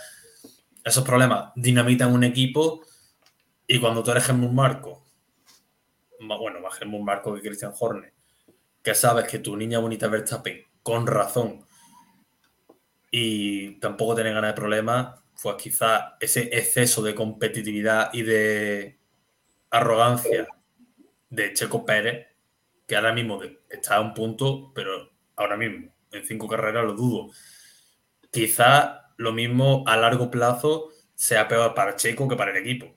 Porque ya te digo yo que Red Bull no va a tener ningún problema en que si da más problemas de la cuenta, el año que viene no corre. Y eso es muy claro. Más que nada con el contrato de Norri en juego, porque Norri, que es el principal que se está moviendo ya, ya está empezando un poco los fichajes. Si McLaren no acaba quinto mejor, Norri queda libre. Ya, eso, eso es una opción, pero a ver, mm, por puro ritmo realmente no debería de haber eh, ninguna polémica en este sentido, ¿no? Porque sabemos que eh, Verstappen, estamos ante uno de los mejores pilotos probablemente que, vayamos a ver en, toda la historia de la Fórmula 1. La cuestión es, eh, con Ricciardo, eh, la época de Red Bull, eh, aunque Ricciardo no estaba a ese nivel, estaba a un buen nivel y obviamente mucho mejor que, que el checo actual, Red Bull ya se decantó por uno y hubo una guerra. Hubo una especie de guerra y al final Ricciardo dio un paso al lado. Pero en Mercedes lo hemos visto. En Mercedes lo hemos visto y es cierto que, bueno, que Nico Rosberg sí que algo más de talento que, que Checo sí que tenía. Pero eh, bastante. Si ponemos eh, a Rosberg comparado con Hamilton y a Verstappen eh, lo comparamos con Checo, más o menos, más o menos, están en la misma posición. Ahora, ¿va a haber tensión? Sí. Sí, porque se vio con el tema de la vuelta rápida que hemos escuchado. Eh, se ha visto eh, lo que viene ocurriendo desde, Brasil del año pasado, declaraciones de uno y otro. De hecho, yo no sé si lo habéis visto vosotros, pero cuando Checo celebra con el equipo después de, ganar la carrera, el padre de Verstappen, Josh, eh, está ahí al lado del mecánico y está con una cara que, cuidado, o sea, que el ambiente no es bueno en Red Bull. Lo intentan tapar porque Red Bull es así y, y es lógico que lo intentan tapar, ¿no? Pero que el ambiente no es bueno llegado el momento que se encuentren los dos en pista y le digan a Checo, porque se lo van a decir, eh, deja pasar a Max, no creo que lo deje. Yo creo que no lo va a dejar, porque ya mm, está en una edad que, y además, y en una posición en la que, bueno, si se retira peleando un mundial, va a ser la única vez que lo haga y va a haber, va, o sea, va a tener mm, solo a un rival, de momento, de momento. Yo, yo creo que va a haber. Eh, salseo por lo menos. Seguro que nos vamos a divertir, eso seguro. Yo no creo que se retire en Red Bull, ¿eh? No, pero ponte... puede ser el último equipo para Checo Pérez eh, después de, que pase por Red Bull ya acabe su carrera dentro de la Fórmula 1? Yo es que he leído que cuando Bota se retire, porque Bota acaba contrato y dicho por él se va, el principal candidato para Alfa Romeo es Checo. Bueno, yo he leído que Teo Burchini, que viene apretando muy fuerte de la Fórmula 2 y es piloto de Alfa Romeo, puede ser el que ocupe su sitio. Pero bueno, de eso. mucho. Eso sí, sí, están ahí en todos lados. es que Checo, de hecho, eh, le recuerdo hace no mucho eh, alguna, de, alguna declaración así. de que de que ella tenía una familia, que, que bueno, y yo, yo voy a decir una cosa, si se da la situación en la que Checo gana el título, se retira. Que es muy, o sea, hay un 5% de, prob- de probabilidades, sí. Pero que cosas más bestias hemos visto en la Fórmula 1, ¿eh? Y lo hemos visto nosotros y lo hemos sufrido nosotros realmente hace Mira, Mm. Nico Rosberg. 13 Sí. años. Y que cuidado también con la. Porque eh, hay una. eh, todo el mundo da, y es lógico, ¿no? Que le dé el título a Red Bull.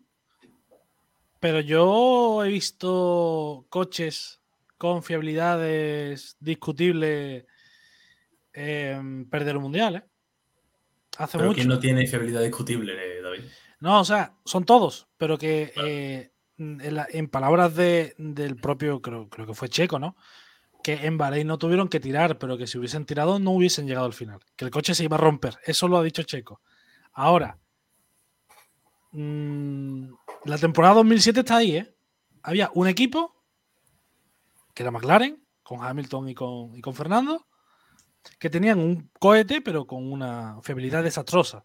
Y llegó Ferrari, se coló por ahí, y llegó Kimi, y entre las peleas de, Ron Dennis, Hamilton, Fernando, la fiabilidad del coche, etcétera, etcétera, llegó, llegó Kimi y, y se hizo con el único título que tiene en su carrera y el último de Ferrari. Ah, eh, Hace ya 16 años de aquello.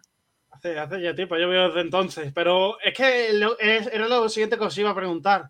¿Creéis que la, fiabilidad en cuanto a los motores de Honda y en cuanto a Red Bull empieza a apretar?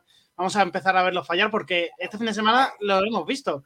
Eh, hemos visto que han ha empujado a tope porque este fin de semana sí que no se han guardado nada en el tintero porque había batalla entre Max y Checo. Y hemos visto que ambos empezaban a quejarse durante la carrera de que, sobre todo Max Verstappen, de que empezaba a escuchar de cosas raras en el coche. El sábado vimos que rompió un palier en la, en la clasificación. El domingo también se quejaba de, de sus palieres. Eh, la fiabilidad puede, puede darle fuerte al coche de Verstappen y de Checo en cuanto empiecen a apretar porque vean que el resto eh, se acerca un poquito. ¿Qué pensáis vosotros? Yo lo he dicho al principio del programa. Visto la situación actual, si Aston Martin aprieta tuerca y Red Bull pincha, cuidado Alonso. Cuidado. Que es complicado, pero no imposible. Como empiece ahí, ahí, como ha dicho David, un caso 2007, el Raikkonen de este año Alonso. Y eso yo creo que no hay di- palabra, no hay, no discusión. Cuidado. Cuidado con el tercero, que lo mismo llega antes de lo esperado. Es que, o sea, eh, y es normal, ¿eh? Que, que digamos que, que el título es de Red Bull y que, y que mira cómo van, etcétera, etcétera. Pero cómo van ahora, cómo cambió la cosa el año pasado cuando Ferrari empezó a romper. Y ojo, que venimos también de un fin de semana en el que ha roto Stroll, ¿eh? que se, ha- se se habló de que se había cargado el disco de freno, porque además parecía que, que le estaban echando, le estaban tirando con el extintor ahí. Pero luego eh, parece ser que ha habido un problema con, con el sistema de recuperación de energía, que pasó por un piano y se cargó prácticamente el escape. Que, que- que el escape, eso es, eso es otra cosa que bueno, que nos tendrá que, que- que explicar, ¿no? Pero ¿qué hace Stroll con un, con un escape que lleva 7.000 kilómetros encima? Eh, entre eso, eh, que Alonso también además acabó con un cilindro tocado que bueno, que no le supo nada, ¿no? Porque cuando, cuando le avisan por radio de eh, mm, sácale 5 segundos a Russell por lo que pueda pasar, lo sacan dos vueltas. Pero que la fiabilidad va a jugar un papel importante. Eso está claro. Ahora, como, como Red Bull no espabile y como ese motor Honda que también conoce Alonso, bueno, mm, ese no, pero sabe de lo que se de lo que de lo que se trata, eh, puede haber un mundial, ¿eh? Y sobre todo, y tampoco lo solemos tener en cuenta, ¿no? El margen de desarrollo y de y las horas de túnel de viento que tiene Aston Martin con respecto a Mercedes, a Ferrari o a, Red Bull. Veremos eh, qué pasa de aquí a final de temporada con esas también horas de, de túnel de viento que Red Bull es el que menos tiene, de los que están arriba es Aston Martin el que, el que más horas tiene para, para poder emplear. Y veremos qué ocurre. Ya para acabar con Red Bull, las notas que le habéis dado a Verstappen y a Checo del fin de semana. Jaime nos ha dejado la suya a pesar de que nadie ha podido estar aquí. Eh, él le ha puesto un 9 a Verstappen y un 10 a Checo. Yo he calificado igual, 9 Verstappen, 10 a Checo. Ahora mismo es difícil no darles el 9 y el 10 a ellos. Yo doy 2 10. ¿Dos 10? Sí. ¿A Pérez y a Checo? Sí. Bueno, venga, sí. No, no, no, no, no, no, no, no. No, no, no, no, no. Eh, le vas a poner a Verstappen un 9. Un 9. Vale. Y un 10 a Checo. La media se le queda 9 con 6 entre los cuatro, lo cual no está nada mal para, para un segundo gran premio de la temporada en la que son, es que son claros dominadores de- del Mundial de 2023 por ahora. Esperemos que puedan acercarse entre el, el resto y se, se, se junte toda más la parrilla y tengamos mucha más emoción en carrera, podamos ver ganadores diferentes sobre todo y que también esos problemas entre Maxi y Checo den un poquito de juego para que el Mundial esté un poquito avivado, aunque sea dentro de- del equipo Red Bull. Vamos a pasar a hablar de, de Aston Martin, ya hemos hablado un poquito. Eh, Alonso ha sido tercero en este Gran Premio, dos podios en dos carreras. Datos muy buenos para, para el asturiano. Vuelve la ilusión, vuelven a tener un coche competitivo. Eh, ya lo hemos hablado un poquito, pero lo vuelvo a trasladar. Eh, ¿Es el segundo coche real de la parrilla el Aston Martin? Sí. Claramente. Sin ningún tipo de, de duda, además.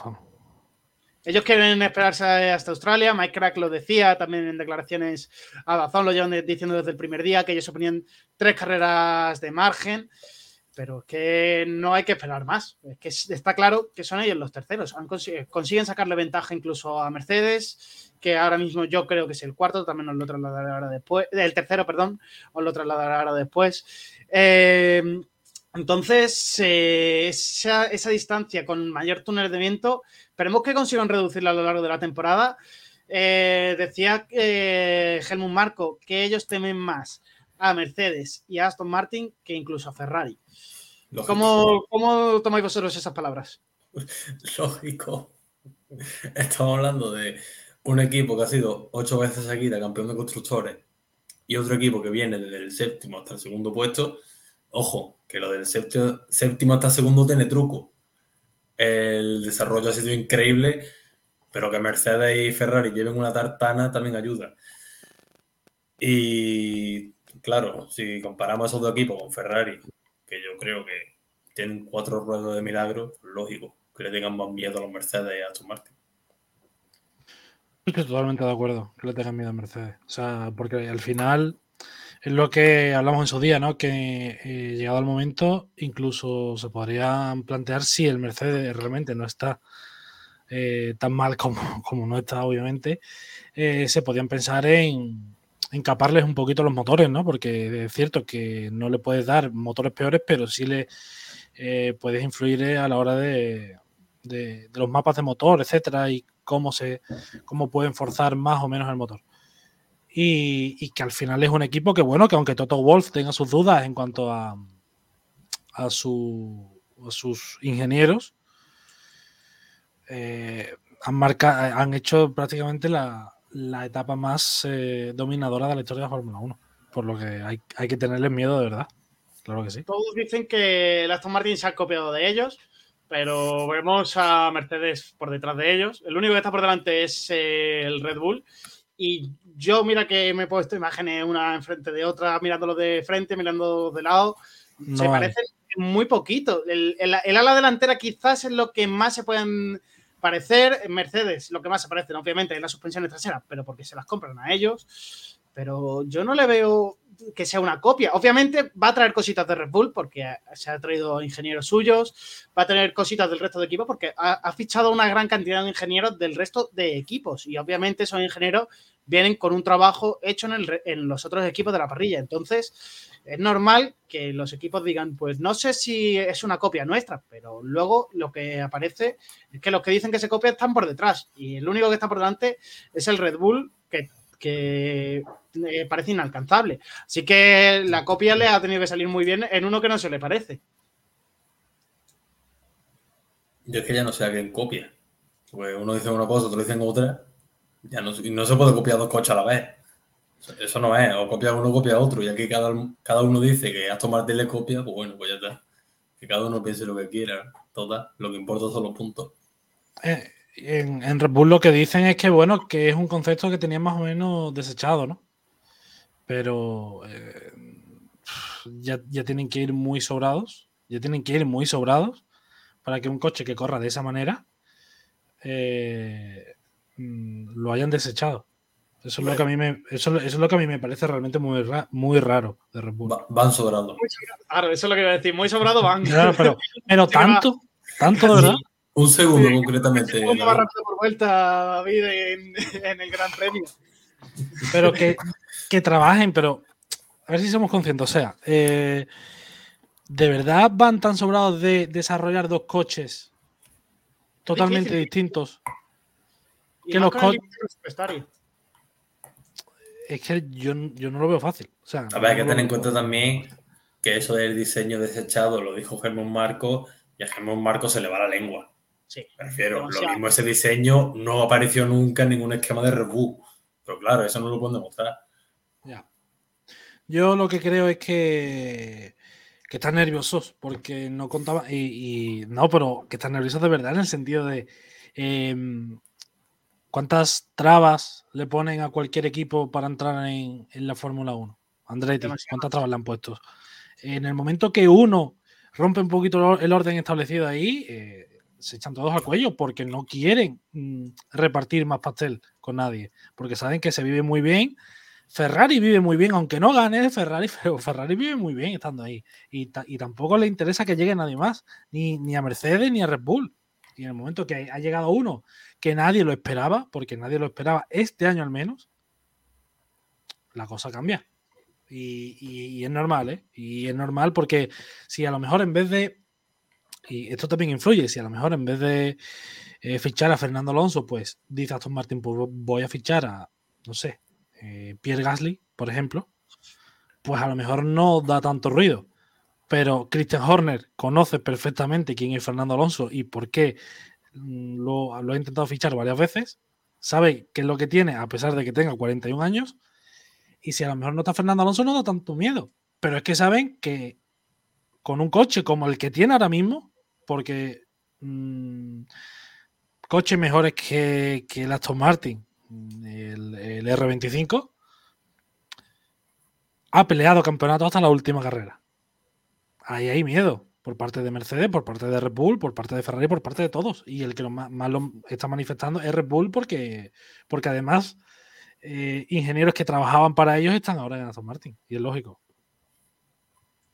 Eh, la fiabilidad, hemos hablado un poquito antes, sobre todo en el coche de Stroll, un fin de semana para el canadiense, pese a una buena salida y una buena jornada de clasificación, sigue arrastrando un poquito de problemas con las manos, pero ya decía que este fin de semana se encontraba mucho más a gusto conduciendo el coche, pero llegaron esos problemas de fiabilidad en la vuelta 16, los que, eh, como ha dicho David antes, al principio se pensaba que podría ser problemas de frenos, pero que después se, se confirmó y que es un es problema un poquito de, de, la batería por esos pianos tan altos de, del circuito de Jeddah. Va también a atacar esa fiabilidad al, al Aston Martin, obviamente, durante la temporada pero quería destacar que el motor Mercedes es quizás el que menos vaya a sufrir en cuanto a fiabilidad, el que más desarrollado está para, para sufrir esa, esos grandes premios de, cara a final de temporada, porque viene de, de, de, ser un motor muy sólido en el que ha demostrado que realmente lo que más trabaja Mercedes es en esa fiabilidad y durabilidad de, los motores. ¿Pensáis que son capaces de, gracias a esa fiabilidad, eh, engancharse a Red Bull? Yo creo que sí. Yo es que lo llevo diciendo todo el programa. Yo creo que Aston Martin llegará a un punto en el que llegará. Llegará tarde, lo más probable, pero llegará. Y Mercedes, quitando el año 2007, históricamente siempre han sido muy fiables. Siempre, siempre, siempre. Hamilton el año pasado creo que abandonó en Jan Marina. Y quitando ese abandono, no sé si llevaba como 3, 4 años sin abandonar una locura así. O sea que Mercedes, el rendimiento, no sé, el motor, pero en la fiabilidad son los mejores. Yo creo que, también, de hecho, vimos en 2021 eh, la fiabilidad de, ese motor Mercedes que el Gran Premio de Brasil, ¿no? Que iban a tope, literalmente iba a todo lo que daba el motor, que daba igual si, si, si reventase. Y ahí tenías como iba Hamilton. Y al final, eh, cierto que ha cambiado ese motor de 2021 al, al de 2022 y obviamente 2023, pero realmente la base y los conocimientos son los mismos. Motor Mercedes es sinónimo de fiabilidad, eso seguro. Y ahora volvemos a hablar de, esa sanción. Ya he hablado un poquito con José, eh, pero David, eh, sobre todo esa sanción que hablamos al principio del programa, de primero la parrilla en la posición de parrilla de salida, que quizás es la que más clara pueda ser, porque realmente está tipificado en el reglamento. Pero luego llegó esa sanción de que, le metieron 10 segundos después de haber acabado la carrera. Una sanción que llegó demasiado tarde, eh, después ya incluso del podio, de la celebración del podio, en la que tuvieron, Aston Martin tuvo que entrar el trofeo a Russell y Russell devolverlo a Fernando Alonso, haciendo complicado que el Gran Premio acabe después de la carrera. Eh, y poniendo otra vez de manifiesto los problemas que tiene la, FIA a la hora de sancionar a algunos pilotos. Eh, David, ¿cómo lo viste tú? Primero, la primera sanción, ¿la, la verías sancionable? Eh, sí, pero no solo a Fernando. Claro, porque eso está, si vemos la foto, hay, creo que está Sargent, hay un, si no me equivoco, un Alfa Romeo también por ahí. Hay unos cuantos pilotos que están fuera del cajón obviamente, eh, he visto que gente en redes sociales comparando eh, esas imágenes con las de con las de temporadas pasadas, que hay fotos de, Verstappen con el coche totalmente cruzado fuera del sitio, en fin, eh, lo, que era antes la Fórmula 1, pero es que realmente eso no vale porque el reglamento ha cambiado. Ahora, Estoy de acuerdo con la sanción de 5 segundos. De hecho, se hizo muy bien porque se hizo la primera vuelta de carrera. Salió el, eh, rótulo de la, de la FON, 5 segundos al coche 14. Y, y he de decir que, bueno, que estuvieron muy, muy listos en Aston Martin. Porque no, no es normal presentar siete evidencias, siete evidencias eh, de, que, de que esa sanción, pues que no, que, perdón, esa acción no era sancionable, porque al final el reglamento, y es como algo parecido a lo que pasó en, en, Austin, ¿no? Con el, con, eh, con, con, Fernando, con el tema del, del retrovisor, ¿no? Que por una palabra, no recuerdo cuál era, pero al pin llevó un diccionario y en el diccionario inglés significaba una cosa y al final la FIA tuvo que quitarle esa sanción de 30 segundos por el por conducción peligrosa, ¿no? No, no recuerdo exactamente el término. Y en el reglamento ponía trabajar, no tocar. Y de hecho, ves al mecánico y se tropieza.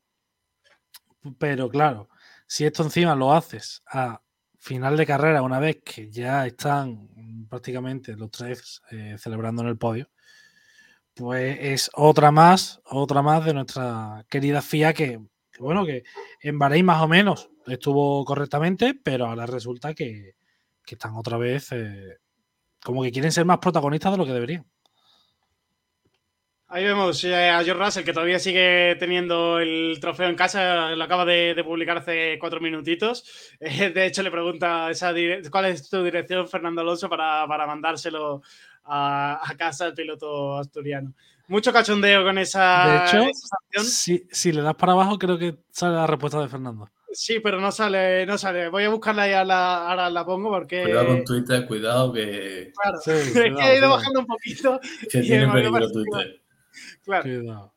No, aquí en el ordenador no me aparece. En el móvil sí me había aparecido a la hora de, verlo, pero aquí en el ordenador no lo sale. Voy a buscar a ver el Twitter, el Twitter de Fernando Alonso en respuestas, ahí saldrá. Eh, mientras tanto, José, tú la primera, la primera sanción se la habría se la habrías puesto o esa sanción eh, no la habrías eh, la primera en cuanto a la de la parrilla. Sí, sí, claro. Está fuera del cajón pero es lo que digo al principio, La sanción para él, para los otros cinco pilotos. Ahí vemos, esa también es la, respuesta de, Fernando Alonso, eh, que no deja de, de, ser, a mí me parece también que se está convirtiendo en uno de los pilotos más graciosos y que más se está trabajando en redes sociales porque ve que tiene mucho amor en las redes sociales, mucha gente le sigue. También lo que hablábamos al principio del programa, esta, esta respuesta primero del tweet que compartía George Russell con el, trofeo y todo lo que habían trabajado este fin de semana para, para compartirlo y este que también que se ha hecho tan, tan gracioso, perdón, no lo está enseñando, esta es la, la respuesta al, al tweet original con esa foto que realmente Fernando Alonso se está convirtiendo un poco en el, meme, en, la figura de, mediática de, la Fórmula 1. ¿Qué os parece que, esta etapa de Fernando Alonso se lo esté tomando de esta manera? Porque eh, recordamos, en la primera etapa de Fernando Alonso, quizás eh, a la gente no le gustaba el piloto eh, como figura de Fernando Alonso porque no atraía mediáticamente, no se comportaba delante de la cámara como lo está haciendo ahora. Que yo creo que ha pasado esa etapa de tomarse la competición tan... Realmente sigue tomándosela en serio, no quiero que se me tomen mal las palabras, pero que ha pasado a divertirse dentro también de, lo que es el circo de la, de la Fórmula 1. ¿Cómo veis vosotros ese cambio que ha producido en, en la personalidad de, Fernando? Hombre, es un cambio para bien. Se ve ya Fernando, un piloto disfrutó, ¿no? Que ya todo lo que tenía que ganar lo ha ganado. Si viene bien, si viene más, pues mejor ya Fernando está aquí porque se lo pasa bien y disfruta. También es que Fernando y Russell se llevan bien. Son dos pilotos que pasaron fin de año juntos. Siempre hay mucho vacío entre ellos dos. Además, si te fijas, la gran mayoría de cosas graciosas, entre comillas, que pone Fernando son con Russell. son dos pilotos que se llevan bien. De hecho, de fin de año hay una foto muy famosa de, de, Fernando con, con, con, Russell con un puro los dos, ¿no? Con una pose un poco extraña. Pero yo creo que, eh, y esto lo, lo, he estado leyendo estos días y el que era manager de, de, Fernando, eh, Luis García Abad, ya no lo es. O sea, desde que vuelve a la Fórmula 1 ya no tiene relación con Fernando. Ya lo lleva... Eh, es que no. Galle. Galle. Ah, vale. Bueno, Galle. sí, entre, entre Galle y Briatore están ahí. Sí. Están ahí. Eh, Briatore sí que eh, tuvo que ver en, su fichaje con, con, Aston Martin, pero Galle además es su, digamos, mano derecha, su amigo de, de, la infancia, que está con él eh, apoyándolo en Quimoa, siempre está con él en todos los circuitos, etcétera, etcétera.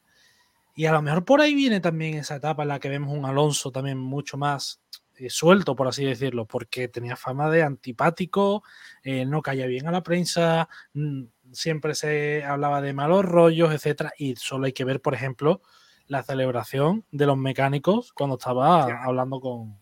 Eh, cuando lo estaban haciendo la, la, la entrevista post carrera, ¿no? Que estaban coreando su nombre. O sea, yo creo que siempre ha sido un tío y, también por lo que cuenta eh, Antonio Lobato, ¿no? Que cuando empezó, sí tenía ese carácter mucho más abierto, etcétera.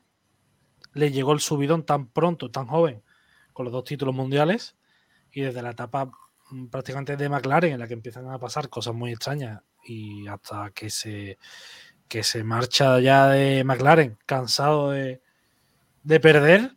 Mm, vemos un Fernando mucho más cerrado. Aparte, cuando ha vuelto, pues prácticamente le da todo igual, ¿no? Eh, dice lo que quiere, critica a la FIA cuando quiere, se ríe de la FIA cuando quiere.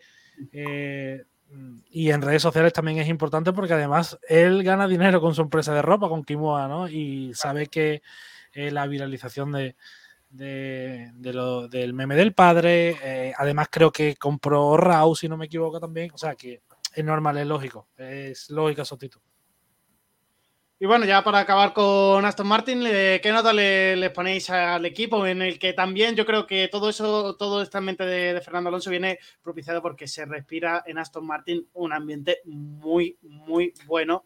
Y saben el trabajo tan grande que han hecho y están ahí arriba. ¿Qué notas le, ponéis a Fernando Alonso y a Lance Stroll? Jaime le ha puesto un 9 a Fernando Alonso, yo también le he puesto un 9. A Stroll le ponía un 7, yo le he puesto un 7 y medio. Yo le pongo a Fernando un 10 y a Stroll un 7,5. Eh, Sí. Yo le pongo a Fernando un 10 y a Stroll le voy a poner un, un 8. Porque a mí, eh, perdón, 8 y medio. Le voy a poner un 8 y medio. Porque la vuelta de. El último intento en Q3, yo no sé lo que hizo, pero venía mejorando en el 1. Recordé el segundo y en el, tercero, lo perdió todo y se quedó en el mismo sitio. Pero, o sea, es increíble, pero es un piloto que yo no sé, siempre he pensado que ha estado un poco infravalorado en el sentido de talento. Ahora, los destrozos que hace, eso sí, eso sí lo tenemos. Eh, sabemos cómo es. Ahora, lo de lo que ocurrió en, en Jeddah no fue su culpa, ni mucho menos. Claro. y por cierto, y por cierto, el adelantamiento a Carlos Sainz en la especie de parabólica por fuera es bestial, ¿eh? el Ferrari va en, un taca-taca. Pero que la vuelta de Stroll define su carrera. Un primer sector bueno, un segundo excelente y un tercero cuando ya lo tiene todo que pincha de manera estrepitosa y no le sirve de nada. O sea, yo creo que define un poco lo irregular que es como piloto. En Williams hacia podio y luego no puntuaba. Cuando estaba en Racing Point, en el antiguo Aston Martin, había carrera que fregaba los suelos con Checo en dos o tres y luego el resto de temporada era un abuso de Checo. Una vuelta que define la, carrera de, de, Stroll, irregular. Esperemos que esta temporada se, se quede un poco más regular para también ayudar a Aston Martin a seguir en esa eh, segunda posición del Mundial de Constructores, que tantos beneficios y que tanto dinero les va a aportar eh, de cara al año que viene, aunque va a hacer que tengan menos horas de, de túnel de viento, pero si siguen con este mismo desarrollo del monoplaza de este año, pinta bien la cosa para los años siguientes. Pasamos ahora a analizar un poquito Mercedes, porque eh, la clasificación de este Gran Premio es que ha ido ordenado prácticamente por equipo hasta la novena, la novena posición. Eh, luego se coloca por ahí Hulkenberg y ya después empieza a desordenar un poquito la, batalla entre, entre los pilotos. Pero Mercedes, que fueron eh, cuartos y quintos en el Gran Premio de, de, Arabia Saudí en el circuito de Jeddah. Eh, Russell quedó en cuarta posición, casi entra dentro del podio con esa sanción de Fernando Alonso que ya hemos hablado. Eh, pero todavía no se acercan al ritmo de Aston Martin. Están por delante de, Ferrari, como hemos, creo que hemos quedado un poquito ya todos de acuerdo en eso, pero el ritmo de Aston Martin todavía no lo llegan a coger. ¿Creéis que el fin de semana que viene, con las mejoras que se prevén, que introducirán, bueno, fin de semana que viene, no, el siguiente en Australia, eh, conseguirán acercarse un poquito más a esa segunda plaza de Aston Martin? No. Yo creo que no. Más que nada porque no son mejoras, son cambios de diseño, no sabes cómo va a salir. Hombre, yo, yo creo que para montarlas más o menos tienen que estar seguros, ¿no? De que funcionan. Ya, pero hasta mejorar el coche para ganar. No, no, no. No, claro, o sea, eh, eh, primero tienen que entender cómo sacarle el máximo rendimiento a ese coche con esa nueva especificación. Y eso el, Aston Martin iba mucho más rápido que el Mercedes. Sí. Fernando cuando apretó al final apretó y apretó bien. O sea que eh, Fernando iba también tranquilito, controlando un poco a Russell. Y que además tenía el fallo en el cilindro. Claro, claro, sí, sí, sí. O sea, son muchas cosas. Mercedes eh, empezó el Gran Premio en la tercera posición de George Russell, eh, acabó una, por detrás, perdió, eh, perdió una posición. y Lewis Hamilton empezó séptimo y ganó otras dos posiciones. Uno por el abandono de Stroll. ¿Creéis que hubiese aún así quedado alguno de los Mercedes por delante de Stroll o creéis que Stroll hubiese quedado por delante? Vimos que en, en Bahrein sí se intercalaron entre Stroll se intercaló entre ambos. Yo creo que Hamilton con media hubiera pasado a Stroll. Después de ah, Es lo que también os iba a introducir. Eran los únicos de la parte de adelante, junto a Leclerc, que salió mucho más atrás, que cambiaron un poquito la estrategia con el coche de Hamilton. Eh, que luego eh, se vio que quizás podría ser un poquito más lenta. ¿Cómo visteis ese cambio de estrategia de, Mercedes también?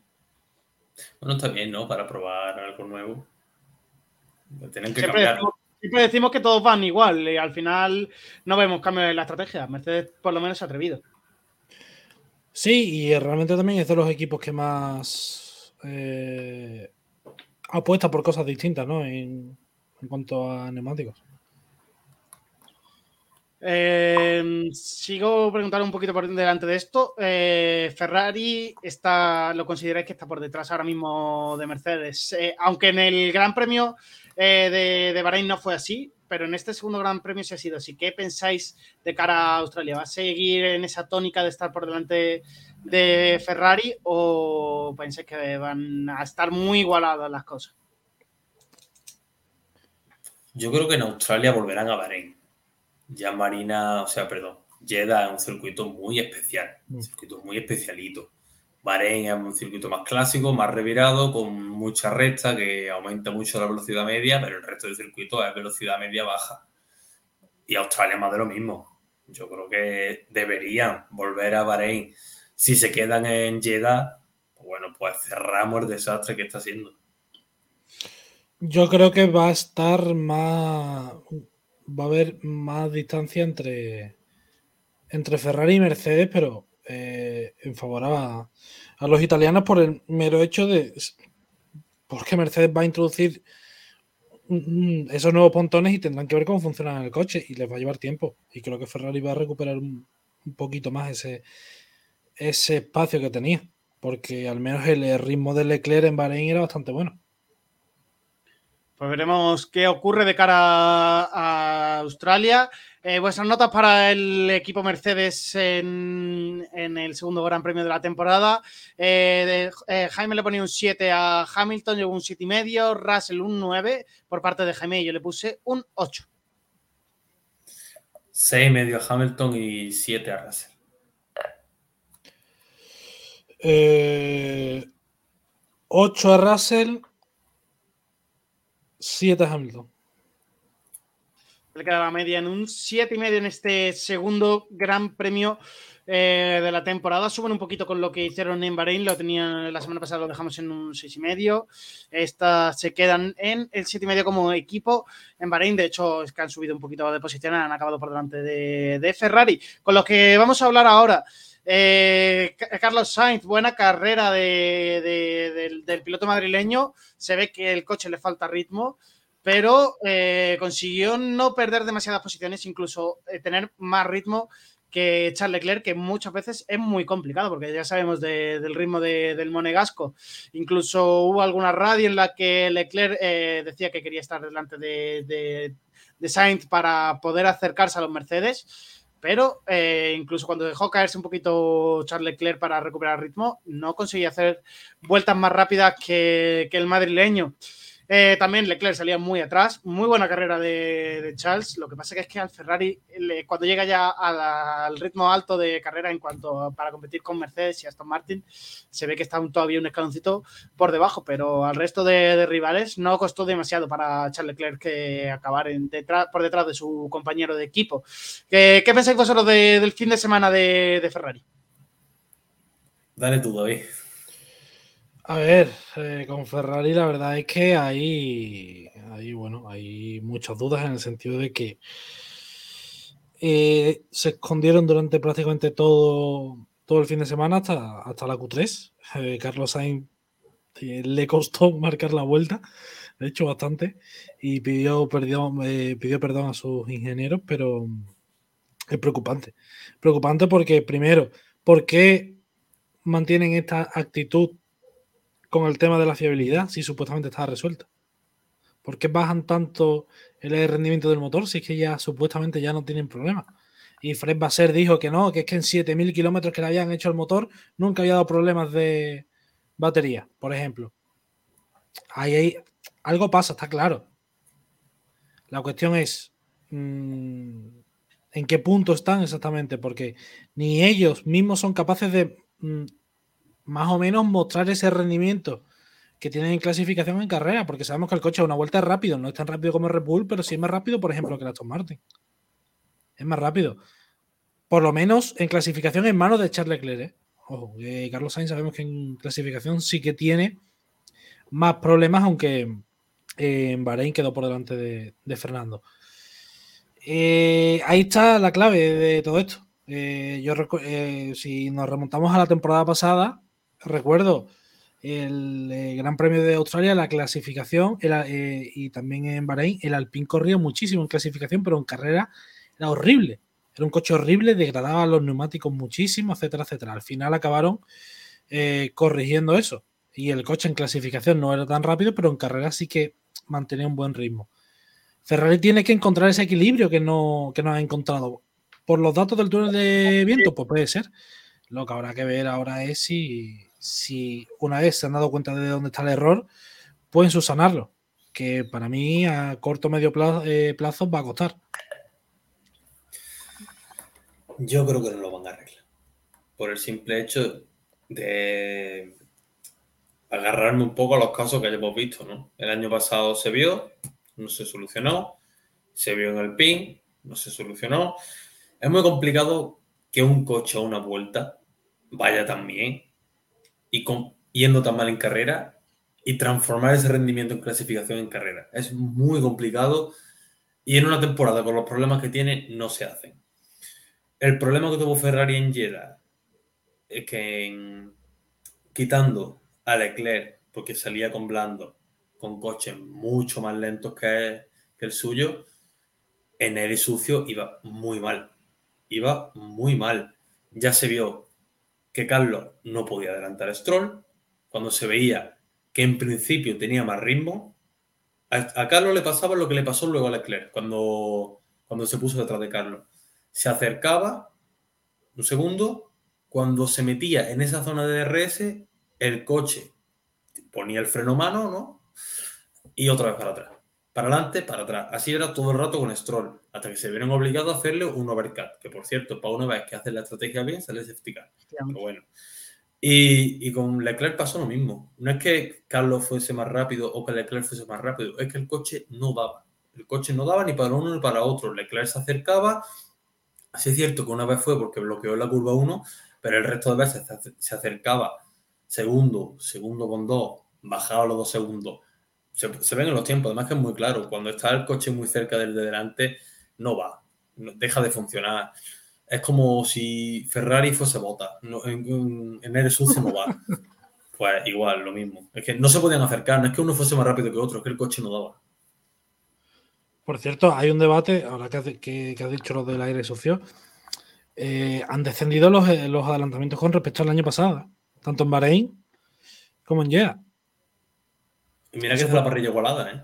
¿eh? Sí, y supuestamente el año pasado eh, la normativa era para evitar eh, que, se, que, los coches emitiesen mucho aire sucio y que se, y que se permita adelantar. Ahora, ahora, lo que hizo Alonso en Bahrein, adelantando a Hamilton y a Sainz en los sitios donde lo hizo, nos dice una cosa totalmente distinta, pero es bastante, es bastante curioso.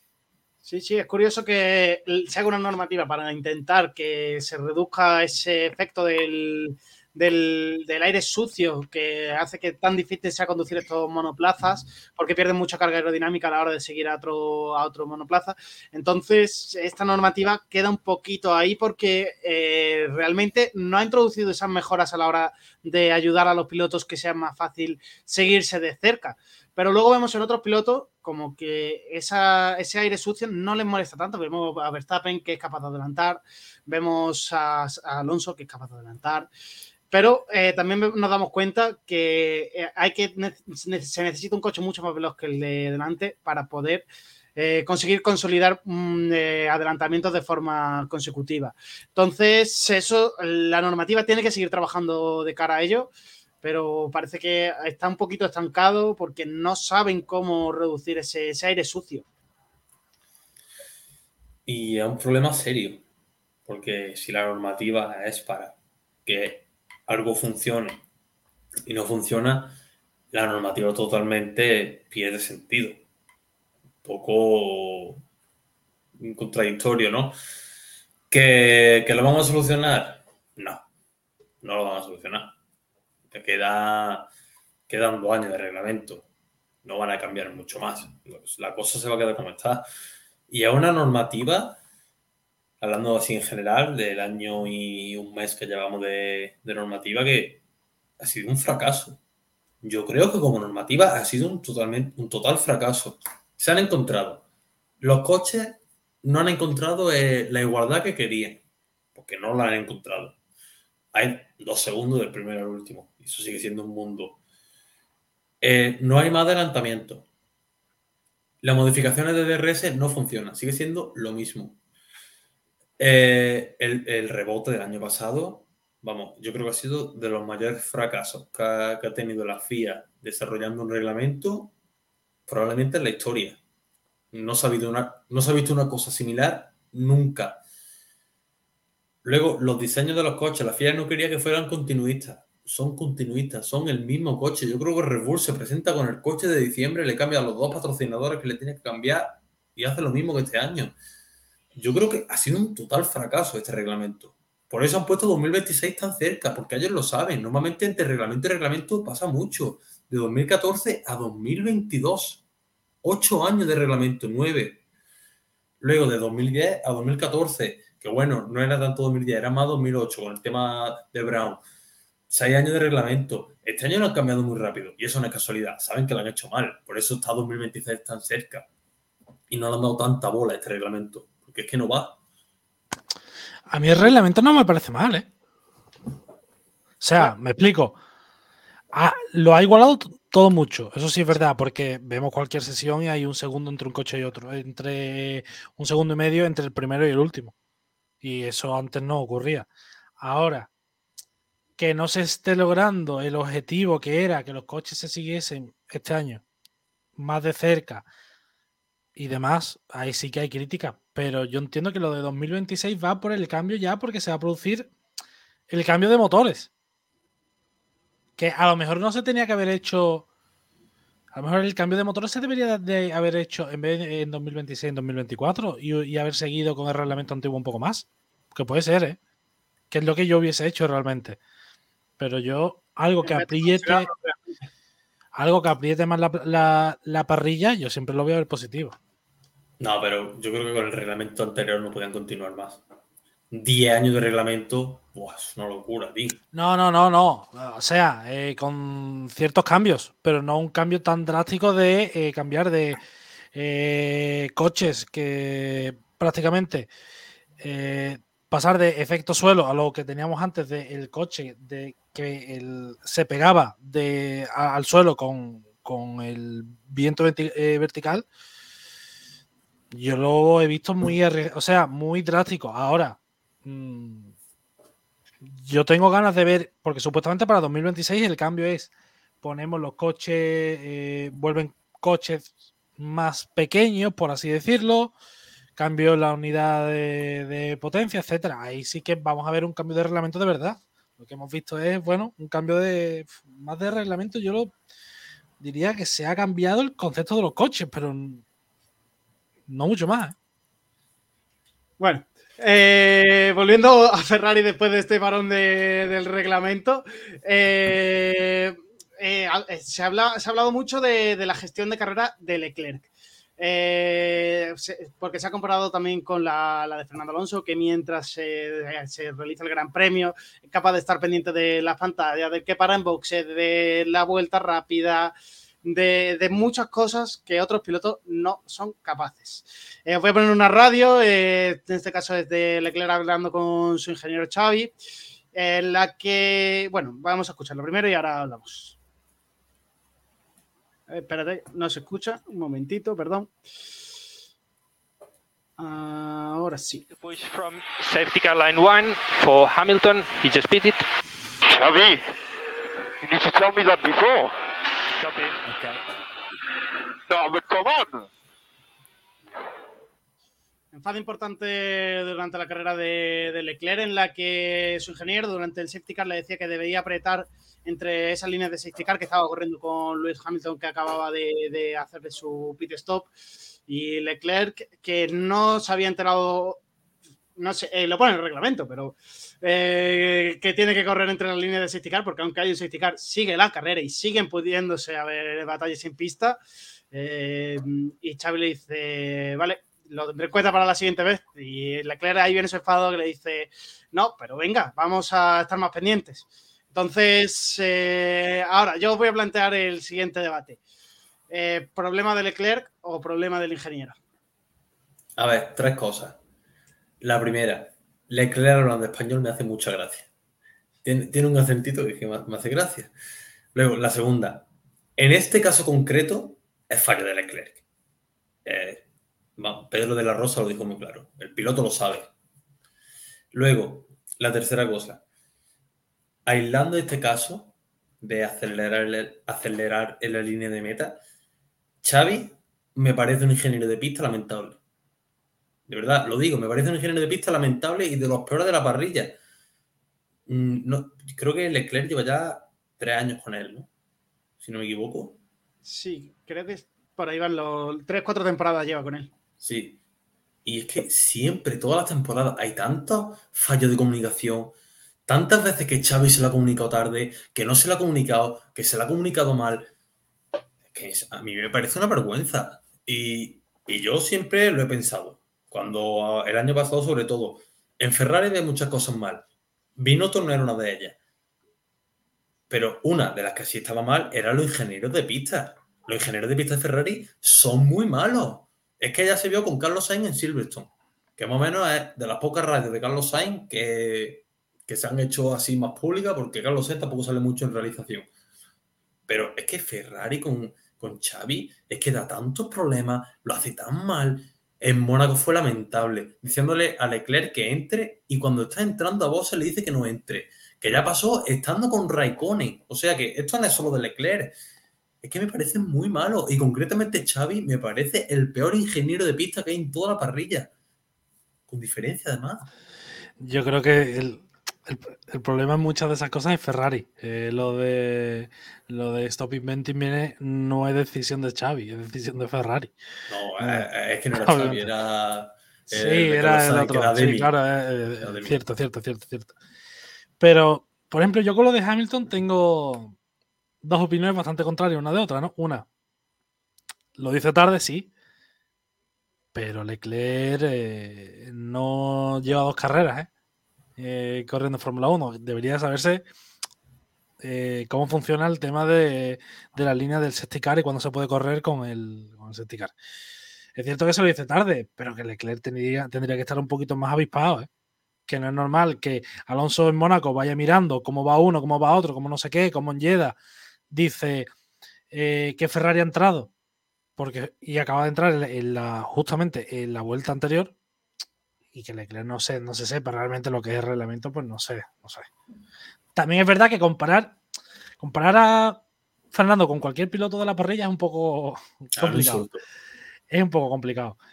Pero un piloto, y ahí sí que Carlos Sainz me parece mucho mejor que Leclerc, es en la gestión de carrera y en el conocimiento de todo lo que ocurre a su, al- todo lo que ocurre a su alrededor. Eso lo lleva muy bien Sainz. Leclerc no tanto, pues, y, pero tiene esa brillantez.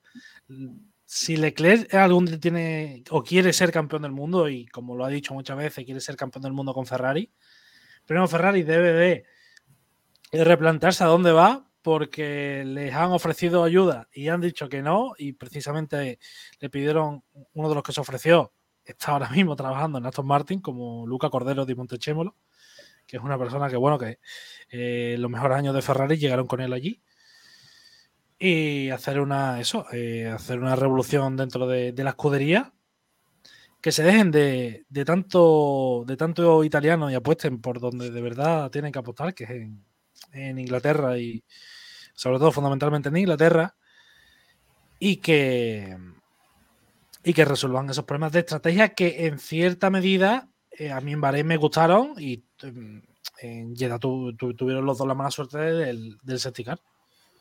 Y mirad a quién le ha dado ya tiempo y todo de, llegar. Está Jaime ya aquí con nosotros. Eh, muy buenas tardes, Jaime. Eh, no, no te escuchamos. No, no. A ver, espérate a ver si soy yo. Uy, aparece como que no tienes micrófono. Aparece que no tienes micrófono puesto. Que mire los permisos del navegador, si acaso. A ver si ahora puedes, porque ahora sí me parece que tiene micrófono. No, no te No. escucho. Salte, salte y vuelve a entrar si quieres en la, la llamada. Eh, bueno, chicos, ya acabando. Ahora le preguntaré a Jaime también por esto del audio de esto último que estábamos hablando. Eh, porque sí que es importante, le habéis recalcado los dos, que no es la primera carrera de Leclerc. Está puesto en el reglamento y es cosa del piloto realmente el que tiene que darse cuenta.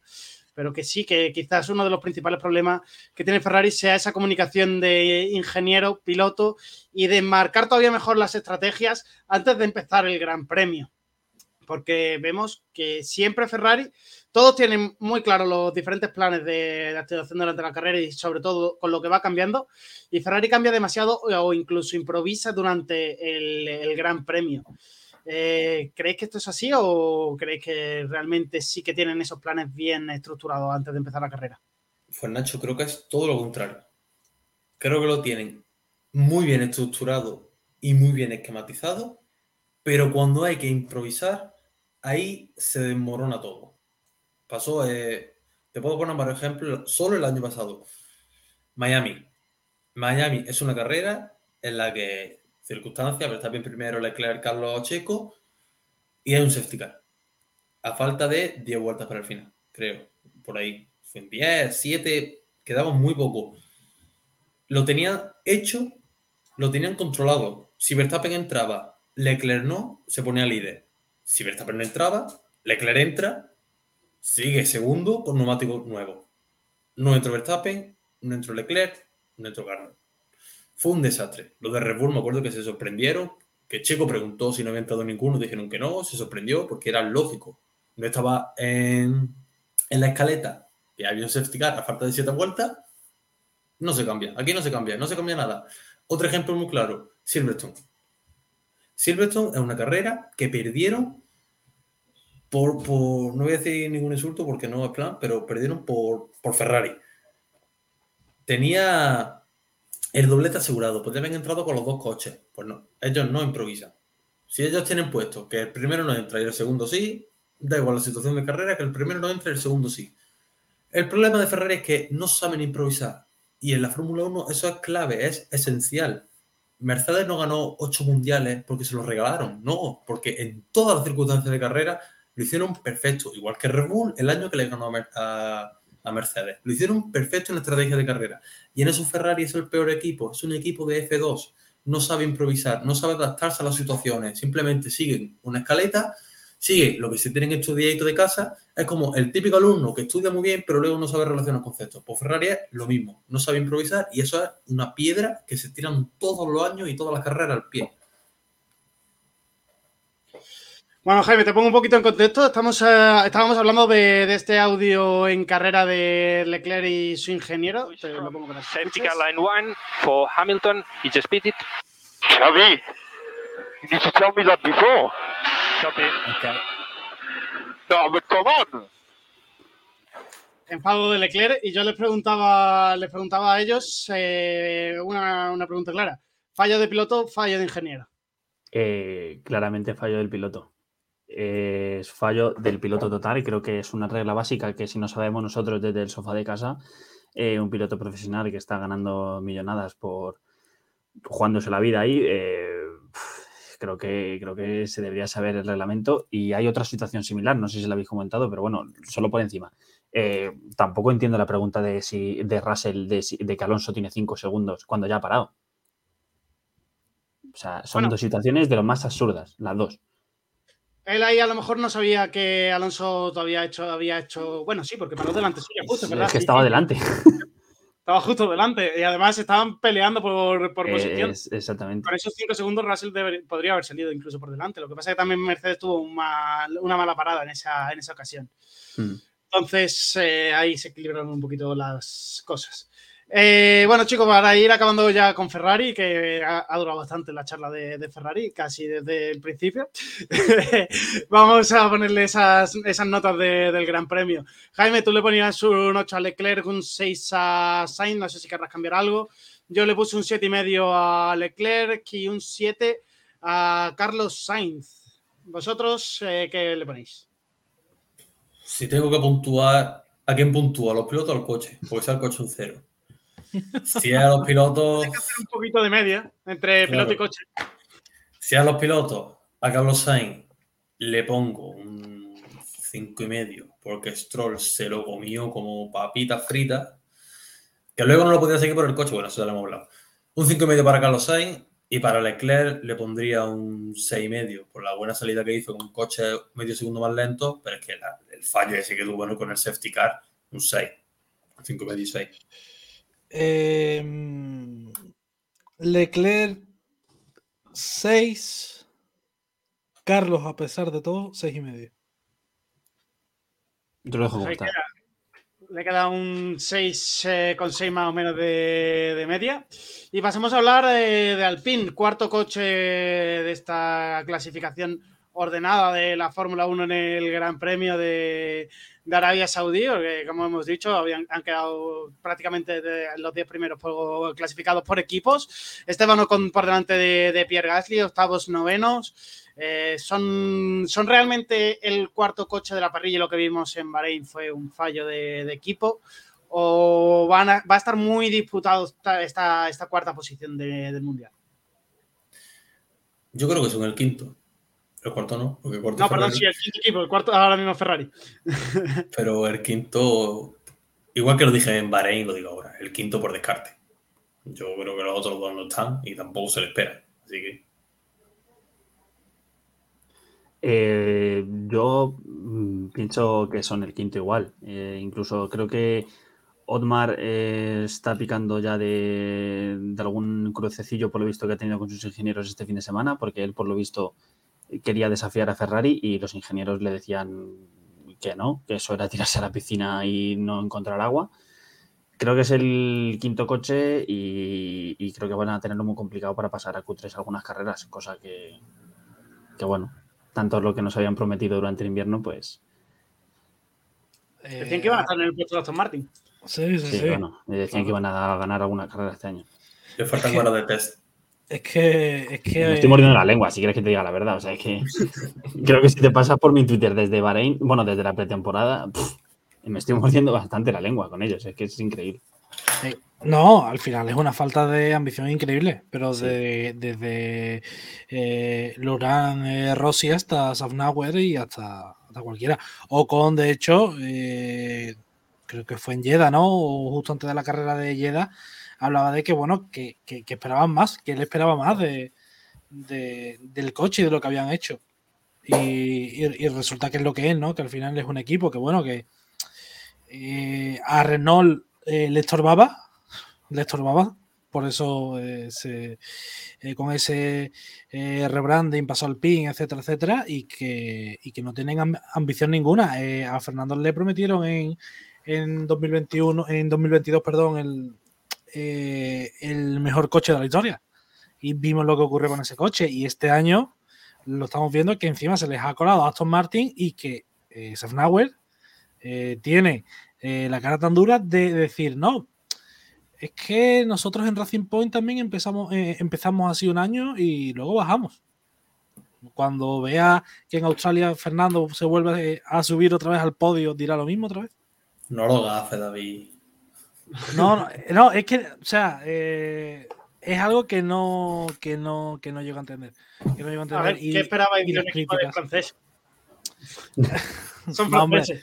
Sí, pero eh, bueno, realmente, y hay una teoría que algún día la, bueno, eh, Fernando Alonso al final consigue eh, los mayor, el mayor éxito de, de su carrera con un señor con, con pintas extravagantes, que era eh, Briatore. Ahora en Aston Martin tiene a Stroll, Stroll padre.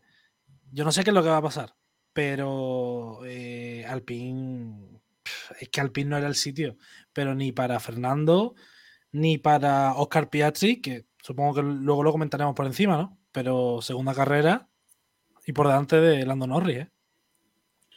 Y un problema, eh, lo, iba, lo iba a poner ahora en la- aquí en la mesa de debate. eh, en la salida se, to- eh, se toca con Ocon eh, y hace que un poquito la, carrera de, de Piastri se merme con esa falta de, de carga aerodinámica que luego ac- acusaron los, los McLaren. Entonces, ¿qué pensáis de, de esta salida que hubo en, la- en el Gran Premio de Bahrein? De, de Arabia Saudí, perdón. A pesar de los dos con, una salida muy tranquilita, ¿eh? Quitando el intento de estrangulamiento de Checo a Alonso, que menos Sí. mal que no lo pilló, porque se, se iba a repetir lo de Ocon y Alonso el año pasado, pero bastante tranquila para lo que es Jeddah. Bueno, yo creo. Y lo de la excusa de McLaren, a ver, tienen ganando Norris último, ¿sabes? Prefiero. Tampoco. Piastri hubiera llegado al final. Eh, yo creo que Piastri estaba para puntos. Lo que pasa que mm, eh, la salida, pues ya vamos a lo de siempre. Mm, Te encuentras a uno que se, se acoge a esas mm, 400.000 normas estúpidas que hay de que los comisarios son un poco permisivos en la salida y joder la carrera a otro piloto. Pero bueno, tampoco digo que es sanción, pero bueno, que también hay que tener un poco más de cuidado, ¿no? Como siempre dice Alonso, no se gana todo en la primera vuelta, ni, pero lo puedes perder todo. En el caso de Ocon, pues bueno, no fue así, se salió peor Piastri. Pero mm, hubiera acabado Piastri los puntos, por supuesto, pero yo creo que McLaren no tiene el coche y como ellos han dicho, eh, hay que esperar a Bakú. eh, es- eh, ya habla muy mal de, de McLaren, que, deberían estar liderando para mí la zona media, porque en dos años han bajado dos puestos. Y, tener un fallo de desarrollo en invierno poniendo de excusa al cambio de normativa cuando ya se sabía desde mitad de temporada que se iba a cambiar. No, en octubre no lo dijeron. Bueno, pero tú a mitad de temporada ya tienes alguna idea de lo que se va a hacer. Y ahora, pues un coche que realmente tiene que haber empezado la temporada llega en Bakú. Y esto es como todo. ¿eh? La Fórmula 1 tiene mucha presión. Como ese coche no funcione ya en Bakú, eh, tienen un problema realmente importante. Porque se va a echar todo el mundo encima. Y, y la cuestión es, eh, ¿hasta cuánto van a mejorar? Porque Ya. yo dudo mucho que lleguen al nivel de Alpine. ¿eh? O sea, todo, si, si estiramos el Mundial hasta Abu Dhabi, mm, yo creo que no llegan al PIN porque Alpine, o sea, ya parten de una base. McLaren es que no parte de nada. Parten de un coche que, que, que- no, da, que no da para más, que se pelea con, con Williams. un coche que, que trae todos los problemas que tenían la temporada pasada y que sigue, prácticamente es el mismo coche que no han evolucionado. Y sobre todo yo lo que me pregunto es, un McLaren que está, tiene tantos problemas económicos, ¿hasta cuándo le van a permitir los, los inversores y va- cuánto tiempo van a seguir poniendo dinero para que un coche que no está en la pelea por nada siga estando dentro del Mundial de Fórmula 1? Y más cuando Norris se vaya. Que se va a ir. Se va Si a no ir. consiguen un coche competitivo, está Lo claro que, Norris que- acaba fuera del equipo. El año que viene lo más probable es que se vaya. Prefiero. Al quinto puesto no van a llegar. Y la cláusula de que o quedan sexto o peor acaba contrato, yo creo que se va a activar. Porque no Pero- llega, no le da para llegar al quinto. ¿Dónde va ahora mismo? Hombre, todavía queda mucha temporada. Pero es lo que hemos hablado antes. Si Checo sigue con la mosquita detrás de la oreja y llega ya Marina dando problemas al equipo con Verstappen a 200 puntos, bueno, también Y- está Ferrari, que Está- Leclerc no sabe. Hamilton acaba Cuidado, contrato. Contrato. Es que, Cuidado. es que, Contrato con el es que equipo. Pero es que- la- es- esa es la clave. Yo creo que, la- que el próximo asiento de Norris es el de Hamilton cuando se retire. Es que no- se lo- es- eh, Buena esto dupla, se lo se he dicho puede yo siempre. eh, Hamil- eh, Norris eh, Russell. eh. es que no hay otro sitio. Es que yo se lo he dicho siempre. Es que el sitio de Norris, creo que Norris está esperando a Mercedes y le da igual. Yo creo que le da igual esté como esté Mercedes y como esté McLaren. Es que está esperando a Mercedes. Y yo no, yo no le veo el Red Bull. Y más que nada, eh, Checo te puede caer mal o bien. mm, Verstappen te puede caer mal o bien. Y yo soy de los que defiende a Verstappen, pero bueno. mm, Porque habéis sacado el tema y lo comento un poco por encima. Pero yo creo que todos, vamos, eh, sabemos cómo va a acabar esta película. Quiero decir, llevamos Con dos Checo carreras fuera. y llevamos dos carreras y ya se están matando. O sea, y no creo que Checo tenga la culpa, pero bueno. Yo estoy esperando el accidente de, de ellos dos para que Alonso suba al podio. Yo creo que no lo gane. van a tener. Fíjate, fíjate que yo que no lo gane. van a tener. Para que gane, para que gane. Bueno, Yo sí, perdón. que ¿eh? refiero a que gane, sí, sí, sí. Claro, Hombre, sí, claro. se vale, pues está ahí, claro que Alonso es el que está para ganar ahora mismo. Bueno, eh, para ir cerrando con Alpine, las notas de- del Gran Premio de, de Arabia Saudí. Eh, eh, Jaime le ponía un 7 a ambos pilotos. Yo puse 6,5 a Ocon y 6 para Gasly. Seis y medio los dos. 6 a los dos. Y 6 al. Adiós, ¿dónde he puesto yo? Aquí, 6 y medio. Eh, eh, eh. Y 6. Es que realmente, eh, ahora pensando y dándole vueltas al tema de Norris, eh, es una situación más o menos parecida a los dos años, parecida entre comillas, ¿eh? a los dos años que estuvo Alonso en Renault esperando a Ferrari, porque ya sabía que iba a ir a Ferrari. Mm. Él lo sabía. Y faltaba que se quedase ese asiento libre, etcétera, etcétera, hasta que eh, llegó. Y lo de Norris, que me, me parece más o menos igual, que no le van a meter un coco a Verstappen, ni mucho menos. Que es que Norris no es checo y le puede dar más de un susto. Claro, y McLaren, ¿a quién se trae? Porque estamos hablando de que, qué equipo se va. Obviamente cualquiera de la F2. Pero ¿qué piloto con ambición se va a querer ir al último equipo? Pero es que McLaren ahora mismo no tiene a nadie, eh, porque a- años atrás, eh, como cuando estaba Norris, eh, también había, no me acuerdo quién era exactamente, pero también había ot- otro piloto más que estaba como en la academia. Pero es que ahora mismo no tienen a nadie. No, lo no, único que tiene es el trasvase este de. Sí, bueno, Piastri, pero comparten, luego comparten todo, comparten a Bandor, o sea, perdona, a, a Mick, eh, Claro, eh, yo creo que a la- también a lo que se agarra McLaren es que bueno, que tiene mm, esa estructura que tiene en indicar y dar el salto con Palou o con Colton Herta. ah, bueno, calla, verás. eh, eh, o sea, mira que los tengo, pero se me ha olvidado completamente cualquiera de los dos. Pero Que no, pero, que pero, que, pe- pero que es eh, eh, una apuesta arriesgada también. No, ¿eh? pero mm, sí, es arriesgada, pero, pero yo creo, es arriesgada, pero yo creo que sí, que creo, creo, ¿eh? Que McLaren, si tuviera que apostar por alguien, eh, saben que el candidato es Palou. Yo estoy de ahí de acuerdo. Porque, Wars ha tenido el coche en Indy y. Mm, mm, Palou ha tenido el coche en Indy un año y lo ha aprovechado. Que vuelva Bandor o Roberto Meri. Y ya está. Creo, está más cerca, está más cerca Palou que, que estos dos pilotos. sí. Eh, bueno, veo con ganas de hablar de McLaren. Vamos a seguir hablando de ellos. Entonces, eh, han acabado el Gran Premio. Eh, vamos a saltarnos un poquito de orden. Ya terminamos de hablar de, de los McLaren.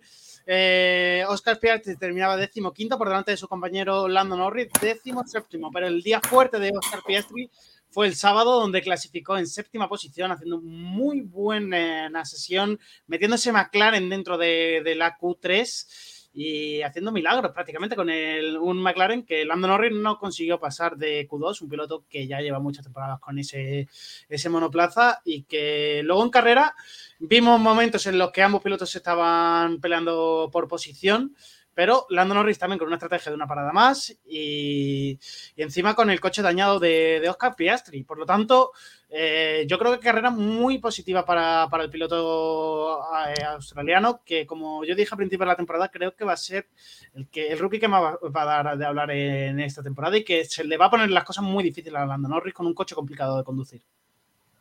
Pero McLaren realmente tenían estrategia. Me refiero, pararon cuatro veces. ¿no? Bueno, el, el Gran Premio de Bahrein también hicieron las paradas con Lando Norris Sí. que iban de dos en dos. Lando se fue a 4. Por eso que yo creo que estrategia tenía un poco, era un poco a lo que saliese, ¿no? No, pero, pero a ver, mm, yo lo veo así. Quizás viendo el, rendimiento de Piastri en, clasificación, quizás McLaren está para un pelín más, ¿no? Quizás Norris también hubiera estado ahí.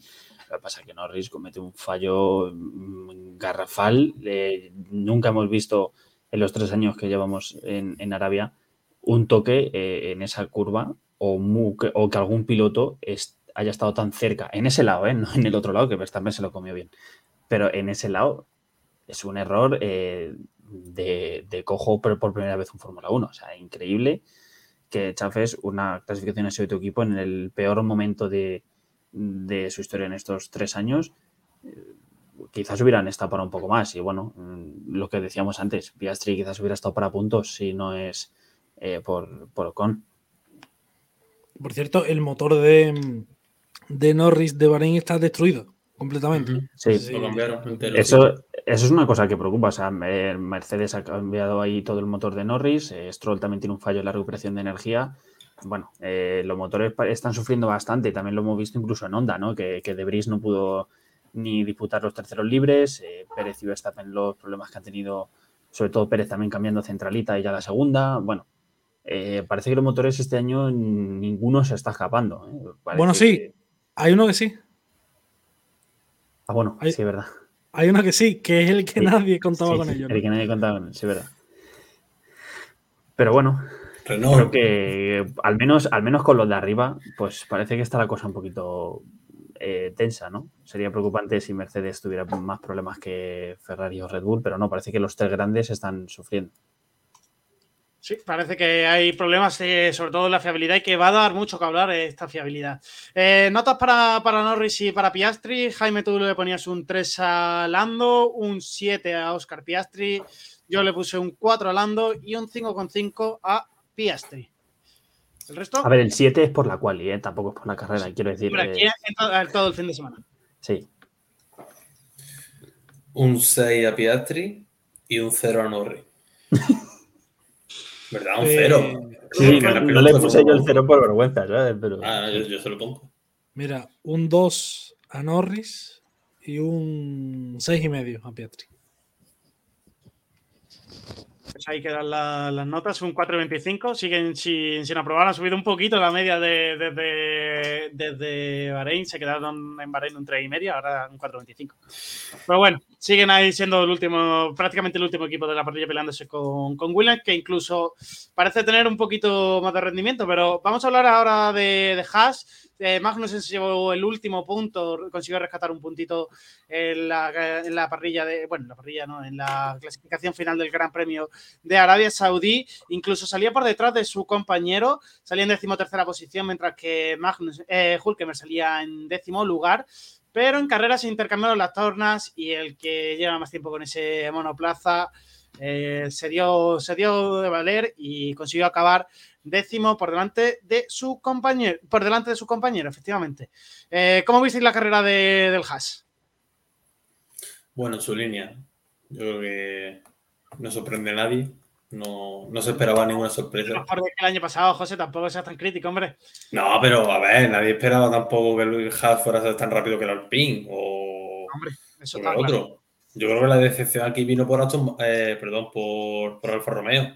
Que Haas está donde tiene que haber estado Alfa Romeo. Pero en su línea, ¿no?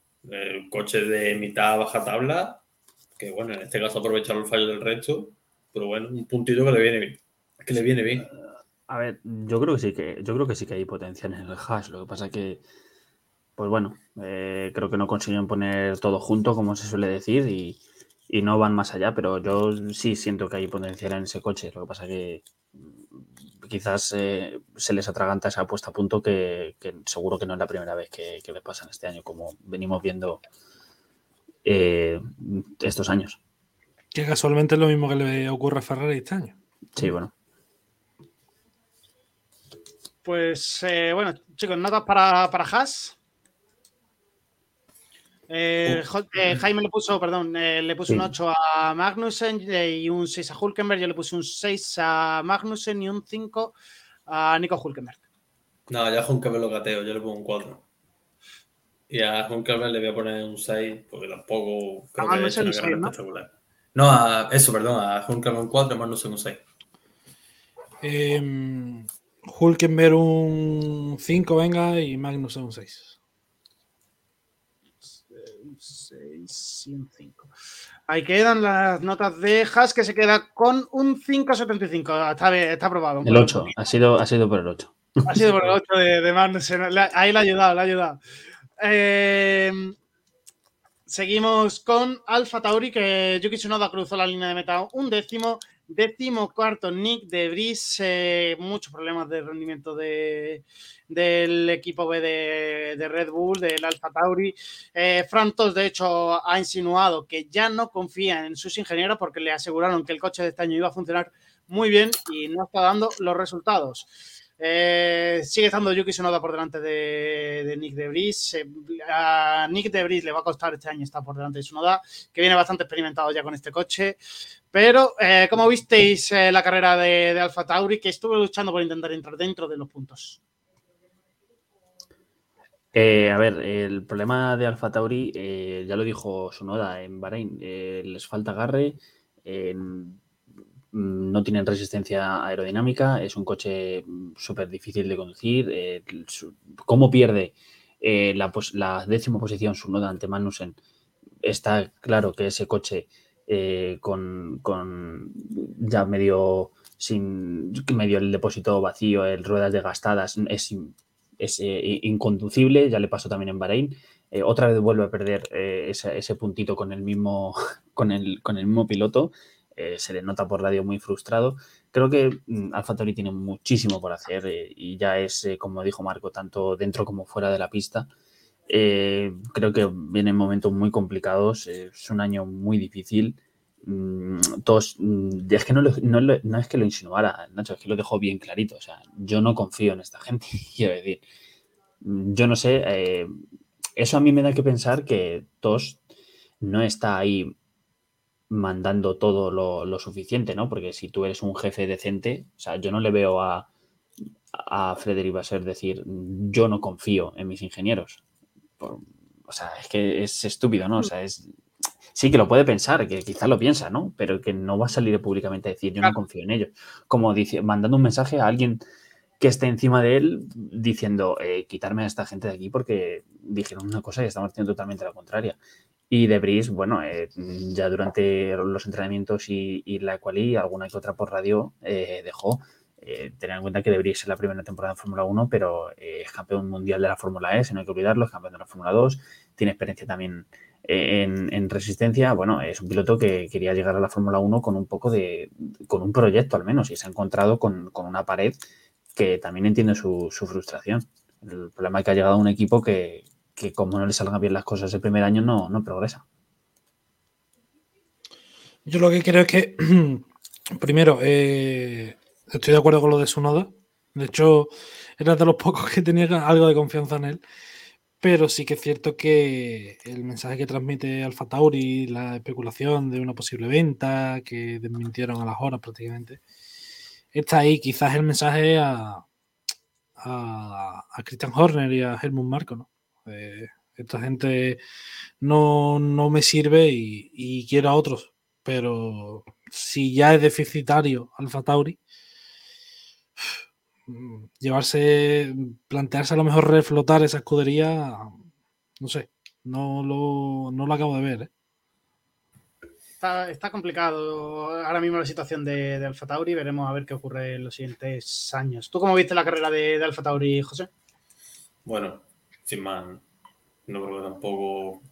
Es, es que Alfa Tauri, a pesar de que en rendimiento esté, por razones obvias, mejor que William o McLaren, pero aún así es que le veo un futuro tan negro. Es que de verdad dudo mucho que, a pesar de que Ford ya ha confirmado que va a motorizar tanto a, a Red Bull como a Alfa Tauri, yo no lo tengo tan claro que esa gente vaya a llegar a 2026. Es que cada año van a peor y cada año hay más dudas respecto a su continuidad. Incluso ya este año ya se ha planteado la, la posible venta. Que sí, que lo desmintieron a la poca hora, pero bueno, es que hoy en día una, un comunicado diciendo, desmintiendo algo no tiene validez. Ya lo hemos visto muchas veces que pasa algo, se desmiente y a los dos meses pasa lo que se había desmentido. O sea que no tiene validez ninguna. Yo lo que he dicho, lo veo muy negro para el Tauri. Se ve en la pista y se ve fuera. Dudo mucho y espero que no lleguen a 2026. Pues bueno, pasamos a ponerle las notas. Eh, Ja- eh, Jaime le ponía un 4 a su noda y un 5 a Debris. Y yo le puse un 4 y medio a ambos pilotos. Eh, vosotros, ¿cómo puntuáis este gran premio para Alfa Tauri? Dos, tres y medio. Yo a su noda le doy un 5 y medio y a Debris un 4. Se quedan un 4 con 3, otro equipo que, que, tenemos ahí suspenso. Pasamos ya a Alfa Romeo. Eh, tampoco, un equipo del que también se esperaba un poquito más en este gran premio. Se esperaba por lo menos que entrasen en los puntos y arrastrarse la, la buena eh, sensaciones que, que traían de, del primer gran premio de Bahrein. Eh, eh, contaban con la potencia de motor Ferrari, pero como hemos hablado al principio de la temporada, son los tres motores de los seis que tiene Ferrari la parrilla de Fórmula 1 han conseguido entrar dentro de los puntos. Un y los dos eh, del, equipo y los dos del equipo titular.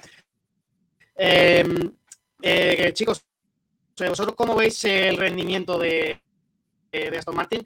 Zu ha conseguido quedar por delante de su compañero, decimotercero, mientras que el cerraba la parrilla. ¿Cómo habéis visto ese A ver, mala carrera. Muy mala. Bota último y Wang Yusu decimos tercero cuando más o menos se veía que en Bahrein iba bien, que es lógico. Cuando Ferrari va mal, Haas va a ir mal y, y Alfa, perdón, Alfa Romeo va a ir mal, que es lo normal. Es Ferrari quien suministra las piezas. Entonces lo más lógico es que si va mal el grande, van a ir mal los chicos. Yo creo que viendo el resultado de Ferrari, me parece lógico el resultado de Zu, el de Bottas no. Bottas me parece que hizo una carrera desastrosa. Eh, opino igual. Eh, creo que Alfa Romeo falló en todo, sobre todo la carrera de Botas, que es el que tiene que liderar el equipo como hizo en Bahrein, pues eh, no, no entendí. A ver, si, si os soy sincero, la verdad no me fijé. Precisamente en Alfa Romeo fue los que menos me fijado este fin de semana, pero por, por cada casualidad, o sea, no porque no haya querido fijarme.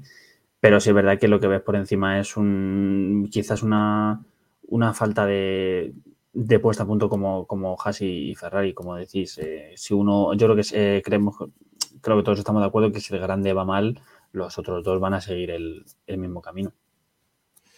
Espero, yo lo único que espero es que a partir ya de, esta de la temporada que viene no se, no se repita esto en todos los, eh, sobre todo en, en, Alfa Romeo, ¿no? Eh, bueno, ya que, ya creo que será Sauber.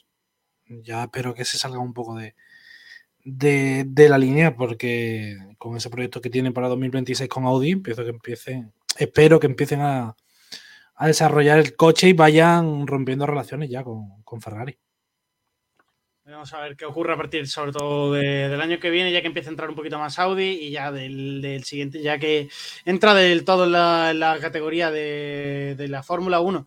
¿Qué notas le ponéis a Alfa Romeo? Jaime empezaba a botas con un 3, un 6 a Wang Yusu, eh, eh, John 2,5 a botas y a, a Su un 4.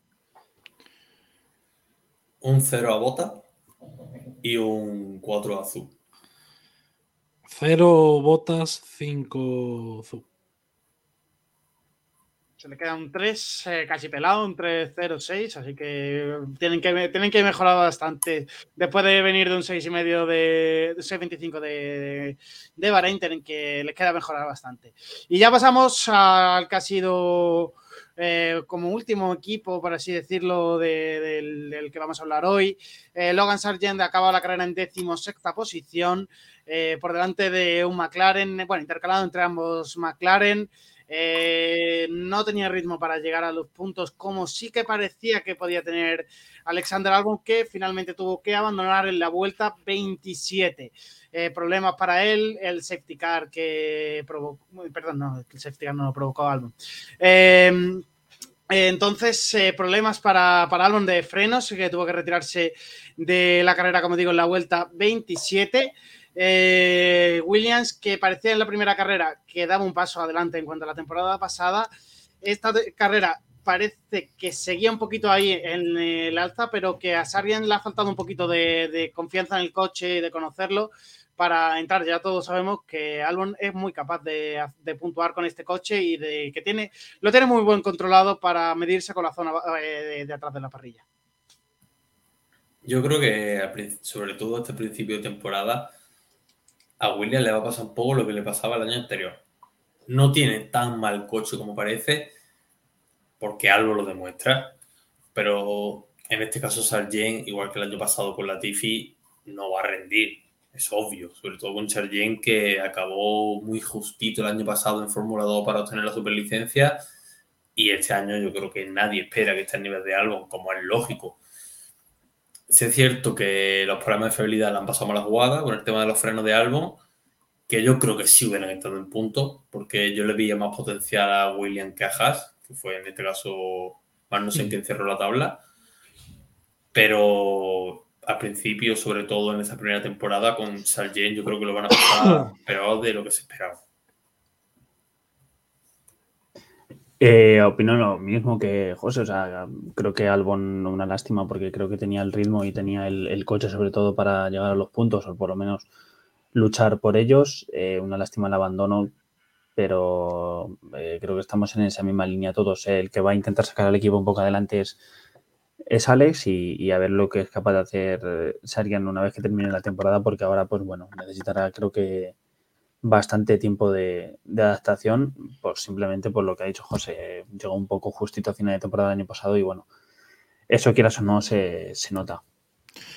Y yo, es que yo, yo no puedo estar más de acuerdo con ello, ¿no? Porque al final Sargent es un rookie que ha dejado pinceladas de que, bueno, de que no, de que no es un piloto que no, que no tenga manos, precisamente.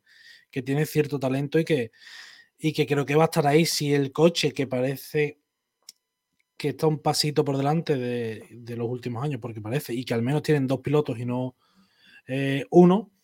Vamos a ver hasta dónde llega Williams, pero yo con Sargent mm, estoy bastante contento con lo que estoy viendo. Me, me esperaba otra cosa peor, ¿eh? Mucho peor. Pues bueno, chicos, vamos a ir puntuando el, fin de semana de Williams. Empezamos con Albon. eh, eh, Jaime le ha puesto un 6, yo le puse un 4 y medio. Un 4 para Sargent de parte de Jaime. Yo le puse un 6 a Logan Sargent. Eh, también he, he contado con ese debut. Pues no creo que haya hecho mala carrera, pero el- es difícil en tu segundo gran premio de, de la Fórmula 1 estar eh, al ritmo de- del resto. Y tampoco acabó tan lejos de los puntos, no acabó último. Y creo que es, eh, bueno eh, con eso, con un, con un Williams. Eh, ¿Vosotros qué, qué nota le ponéis al- a la partida de Williams? Yo le iba a poner un 6 a Sargent y un 7 a Albon, porque Albon estaba haciendo muy buena carrera. Vale. Eh, cinco y medio a Sargent y cuatro a Albon. Se le queda la media en un 5,37 y ahora ya la última, ya puntuamos el Gran Premio en general. Eh, Jaime le puse un 7, yo le puse un 6. Yo le pongo un 5, ¿eh? La carrera, la carrera fue malísima. ¿eh? ¿Qué le puso a Bahrein, Nacho? Eh, a Bahrein, te lo digo. Eh, La carrera fue muy un mala, muy un mala. seis. Un 6 a Bahrein, un 5 a Jeddah. Un 5 a Jeddah. No ha sido ni de lejos mejor que Bahrein. David. Un 5, un 5. Ah, perdón. Un 5, Eh, porque es que, es, es que no hay nada a lo que agarrarte prácticamente. Encima el safety car salió mal porque estaba todo el mundo parando, no cambió nada. Yo también le puse un 5 a este gran premio. Jaime, eh, tú le pusiste un 6, ¿te cambias o te Un quedas? 7, ¿no? Yo, te- yo, yo, pues, un 6, un 6, ¿no? Es que no sé por qué te. A lo mejor se me fue el dedo, la verdad, pero yo le pongo un 6, pero. Yo el traspasarlo, pero... Le pongo un Eh, 6, pero, pero ¿por qué le pongo un 6? Quizá por un poco del principio y. Es que como dices tú, o sea, no fue nada. Se ha quedado en un O sea, 5, y, 25. y como dice, como dice José, el safety. O sea, que salga el safety car porque la FIA, ojo, atención, no tiene cámaras para saber Sí, dónde sí, está el sí, venga, hombre. Pero, de- Bueno, pero yo de creo que- de que- es que venga, hombre. Es que es una detrás de otra. El safety car salió en este gran premio por mantener el número del 100% de safety car en el circuito de, de Arabia Saudí.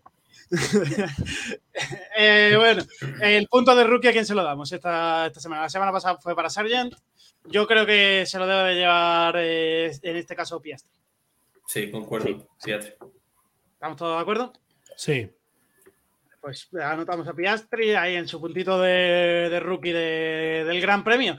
Pues así ha quedado un poco nuestro. Espérate, os lo pongo por aquí. Se ha quedado un poco nuestro power ranking de, ya sabéis, los expertos de la Fórmula 1 hacen otro, los expertos de Sport Direct hacemos otro.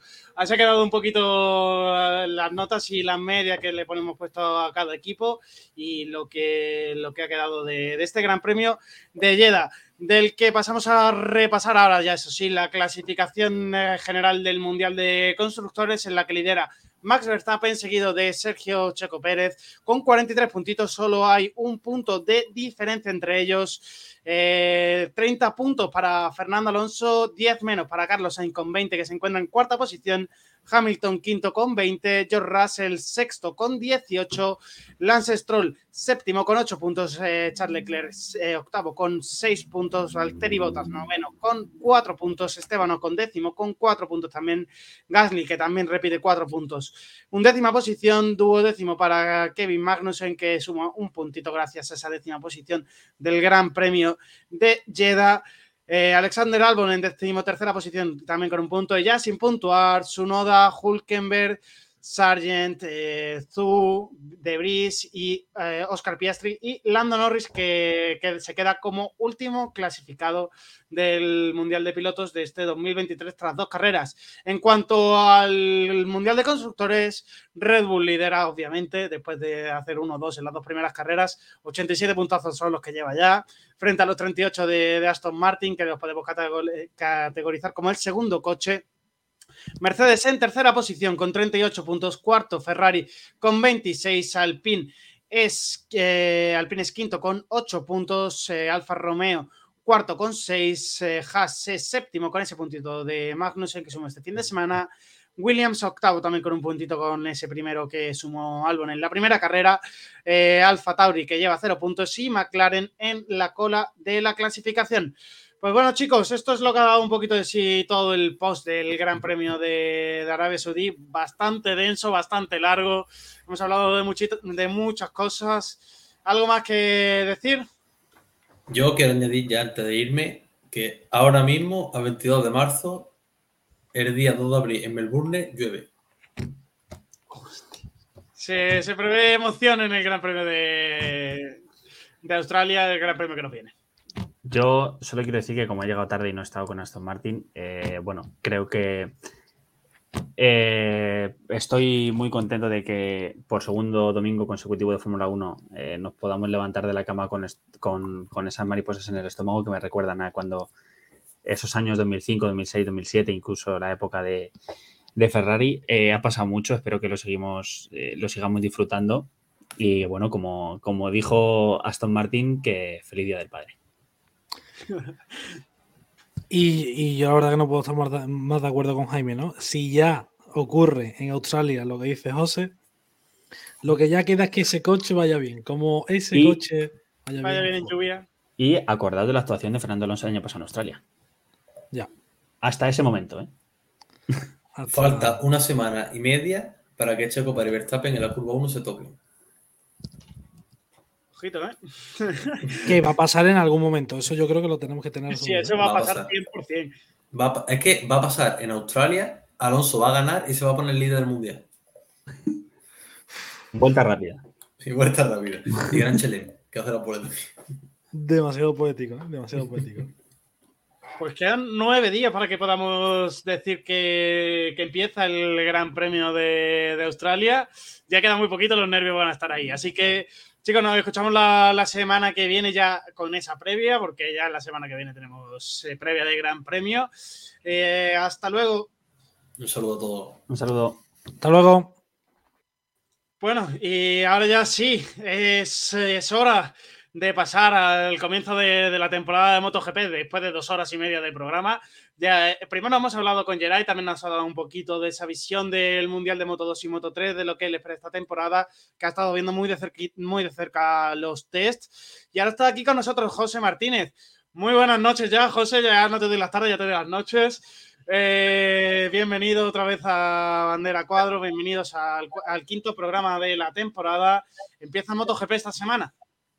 Sí, Nacho, como tú dices, buenas noches porque no, no veas, no veas lo que, lo que ha dado de sí el debate de, de Fórmula 1. Denso, Y sí, ya fin de semana de moto de nuevo, volvemos a sentir las mariposas en el estómago que decía Jaime y a ver cómo se da. Tengo mucha expectativa.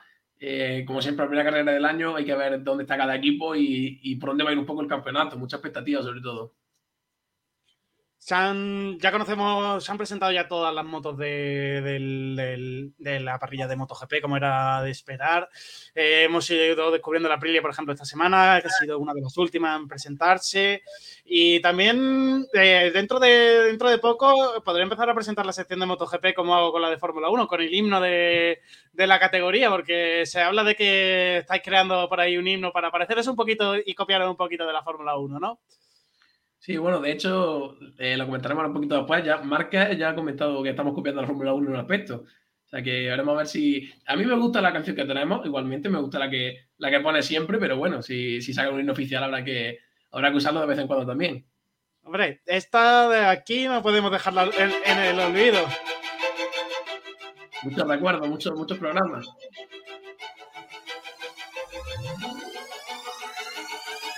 Campeón de campeones con un objetivo en mente, avanzar posiciones hasta colocarse al frente. Siente la velo- No, eh, no podemos dejar en el olvido esta canción, este rap de hacia Mar Márquez. Eh, es importante siempre mantenerlo ahí y intentaremos seguir compaginando la, la sección con las dos, eh, los dos himnos del Mundial de, de MotoGP. Empieza este fin de semana. ¿Qué nos trae de la previa? ¿Cuáles son los horarios que vamos a vivir en el primer gran premio de la temporada de MotoGP? Pues los horarios cambian un poquito con respecto al año pasado. Eh, hay carrera al sprint, como recordaremos, que es el único cambio que ha hecho realmente. Eh, vamos rápidamente con el viernes. El viernes empieza la jornada a 10 de la mañana, de 10 a 10.35, el libre de Moto 3. De 11, menos, de 11 menos 10 a 11 y media, los libres 1 de Moto 2. Y acaban los libres de, de MotoGP en este caso, libres 1, 11 y 45 a 12 y media. Pasamos ya con la segunda tanda de libres, 2.45 a 3 menos 10, 3 y 5 4 menos cuarto los, la- los libres 2 de Moto 2 y acaba MotoGP de nuevo de 4 a 5, una horita de, de libres 2 para cerrar el viernes. Pasamos al sábado donde ya comentaremos la, la carrera de sprint que será al final. Tenemos 10 menos 20 a 10 y 10 Moto 3, libres 3 obviamente, libres 3 de Moto 2 de 10 y 25 a 11 menos 5, darán paso luego a eh, MotoGP de 11 y 10 a 11 y 40 y pasamos con la clasificación. MotoGP, la, la clasi- clasificación, perdón, será de 12 menos 10 a 12 y 5. La Q1, Q2 será de 12 y cuarto a 12 y media. Luego vienen las clasificaciones de Moto 3, de 3, eh, una menos, di- 2 menos 10 perdón, a 2 y 5. Y finalmente de 2 y cuarto a 2 y media. De nuevo, acaban con Moto 2.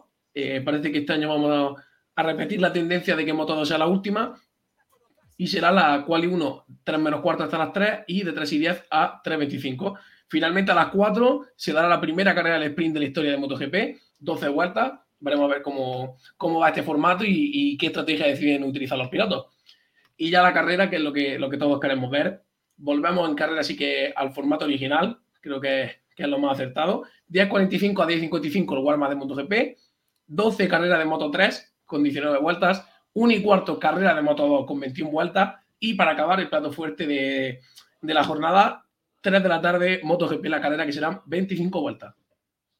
¿Y qué esperamos de- del circuito de Portimao? Pues el circuito de Portimao realmente yo creo que es el, el mejor escenario para empezar el año, porque es un circuito muy técnico que está repleto de desniveles, o sea, es, es muy singular este circuito. Los pilotos lo dicen así, que muchas veces eh, la solución para ser rápido es cerrar los ojos y dar gas, que eso personalmente a, a los que nos gustan las motos eh, nos encanta. Tiene dos curvas, o sea, tiene 15 curvas en total, pero son dos cambios de rasantes principales. Entre la curva 8 y 9, que el cambio de rasante es de un 12%, que obviamente eh, aquí hablando 12% no parece mucho, pero cuando vas entre curva y curva eh, a mucha velocidad se nota, se nota muchísimo y, tenemos mucha foto icónica. Y luego entre el 11 y la 12, que sí que es cierto que hay un poquito menos de rasante, pero que también se nota. Luego también tenemos dos puntos ciegos, que son la curva 7 y la 15, que además la 15 es la que da acceso a la meta, o sea que también es uno de los mejores puntos. Es una curva que hay que hacerla muy despacio y sobre todo traccionar muy bien, porque si no pierdes una de tiempo eh, bestial. Y es lo bueno, es una, una, curva muy técnica, como viene a ser todo el circuito. Y si te parece, Nacho, te voy a definir rápidamente cómo, como lo dijo Paul Espargaró. Creo que no hay nadie mejor que un piloto para explicarte cómo es. Y Paul comentó lo siguiente, eh, hay que tener un estilo de pilotaje muy suave, intentar no sobrepilotar, dejar los frenos tan rápido como pueda para tener un un paso por curva rápido, sin forzar en el tren delantero. Tren delantero que, por cierto, recordemos que Honda eh, tiene mucha lucha con su tren delantero. Eh, Paul Espargaro continuaba diciendo que no hay que frenar demasiado tarde, porque al haber tanto desnivel, a la salida de las curvas, eh, lo que te hace el caballito típico de, las motos. Y si no tiene un, paso por curva rápido, lo que hace es que te frena muchísimo todas las bajadas. Es un circuito muy peculiar que, de hecho, los pilotos el primer año que se corrió eh, se preguntaban que por qué no se había corrido antes y sobre todo es muy divertido. Para los pilotos es muy divertido y esperemos que la carrera pues también sea muy divertida. El piloto con más victorias en este circuito es Fabio Quartararo con dos victorias, le sigue Bañaya con una y Miguel Olivera con otra victoria. El que más poles lleva en este circuito es Zarco con una, Fabio también lleva una y Olivera también lleva una. Y hablando de más récords del circuito, la vuelta rápida la tiene Fabio Quartararo, está marcada en 1.39.4. Eh, la mejor pole también la tiene, bueno, no, perdón, la mejor pole la tiene Bañaya con 1.38.7 y eh, la mejor eh, vuelta del 2021 que la dio Peco Bañaya también con ese tiempo de pole en 1.38.7. Eh, la velocidad máxima la lleva Andrea Dovizioso con 351 kilómetros. El año pasado ganó Quartararo la carrera, ¿no? Eh, sí, me parece que sí. Eh, creo que va, algo que, que, este año va a estar muy complicado que pase. Eso, eso te iba a preguntar. Eh, vale, aquí tengo ya el podio del año pasado. El podio del año pasado fue Quartararo, Zarco, Alex Espargaró. Eh, ¿Ves alguna posibilidad de que este podio vuelva a aparecer por ahí? No, la, la, verdad es que no. O sea, creo que siendo sincero, hay cero posibilidades de que eso pase, porque principalmente no está Naya. Eh, Peco Naya, que es el campeón del mundo, y yo creo que este, este año va a empezar bien en la temporada, porque es muy rápido. Lo hemos visto que ha dominado los test. O sea, es un circuito que además tiene la pole que hemos comentado tú antes, tiene la vuelta rápida. O sea, es un circuito que se le da bien. El año pasado sí que es cierto que se fue al suelo, pero yo creo que este año no va a haber quien lo saque de ese top 3 y habrá que ver a Aleix. El que más dudas me genera ahí es eh, Espargaró, que como ya comentamos la semana pasada, viene recién operado. También la Aprilia no está tan fuerte quizá como este año. Y la Ducati creo que alguna más se colará. Eh, o sea que ahora veremos en, en, los favoritos de ganar la carrera, pero creo que es muy complicado y muy sorprendente sería también que se repita el podio. Es, complicado. Hablabas antes de, las declaraciones de, de Marc Márquez. Eh, quiero poneros eh, estas declaraciones que ha hecho en el partidazo de COPE de, de esta tarde, en la que hablaba un poquito de, del entusiasmo que se ha perdido un poquito en la categoría de, de MotoGP, por esa, por esa que ya no hay tantas rivalidades entre, entre los pilotos. Vamos a escuchar a Marc Márquez.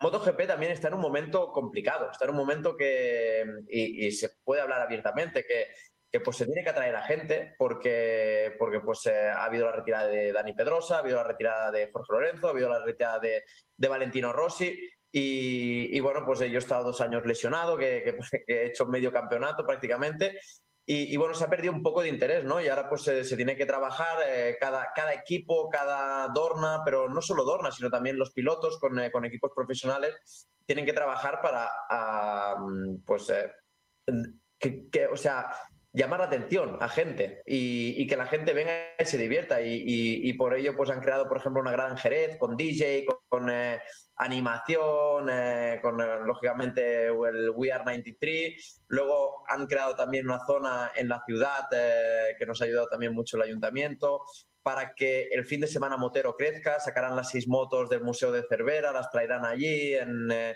Garage 93 se llama también el eh, donde se podrá comer, un poco de fiesta, o sea, para que el aficionado lo disfrute. Y yo no lo voy a disfrutar porque yo no estaré allí, pero, pero si ellos lo disfrutan, lo disfruto yo y luego pues el fin de semana eh, tiene que ser una fiesta, un fin de semana que no. Ahí veíamos esas declaraciones de, de Márquez para COPE. ¿Compartes tú esas declaraciones de que MotoGP tiene que afianzarse un poquito más de aficionariado y que tiene que trabajar por traer a más gente nueva? Sí, totalmente. De hecho, me acuerdo que este, este tema lo hablamos tú y yo en el último programa de la temporada pasada, que sí que es cierto que quizás han perdido esas grandes rivalidades, también con los retiros de, de los grandes pilotos, y parece que ahora los nuevos pilotos eh, no están eh, promoviendo tanto quizás las rivalidades como, eh, como antaño, que la gente también quería ver, pagaba su entrada para ver un, un Márquez contra Rossi, un Lorenzo Pedrosa, eso ya, ya quizás llevando un poco lo más al extremo, que, que prácticamente ni se hablaban, y sin embargo en el circuito, eh, las carreras no vemos eh, una rivalidad, por así decirlo, y la única rivalidad que se ven son las deportivas, que obviamente las rivalidades deportivas son lo que queremos ver, pero también gusta que haya un poquito más de salsa fuera de, del circuito, no pelea obviamente, pero sí que haya esa, esa rivalidad que, que también tiene que mantener asiento, que, que se pelee por algo más que por 25 puntos solo. ¿Y crees que esa superioridad de Ducati que ya demostraron un poquito el año pasado y que preveemos que va a seguir este año va a hacer que haya menos batalla por la pelea por el título y que encima también haga un poquito más aburrido ese mundial de, de MotoGP o crees que va a estar interesante aún así? Pues creo que, que van a pasar las dos cosas. Creo que sí que es cierto que Ducati va a copar la, la, la posición alta, pero me parece que tenemos la suerte de que quizás no es como como en Fórmula 1, que sí que es cierto que a lo mejor eh, Verstappen tiene un poquito más de posición que Checo en el equipo. eh, y creo que aquí la clave está en, en el compañero de, de, Peco. Porque si Peco, por ejemplo, compartiese equipo con Zarco, sería exactamente lo que tú dices, Nacho. Sería eh, van ganar todas las carreras y Zarco ser el escudero.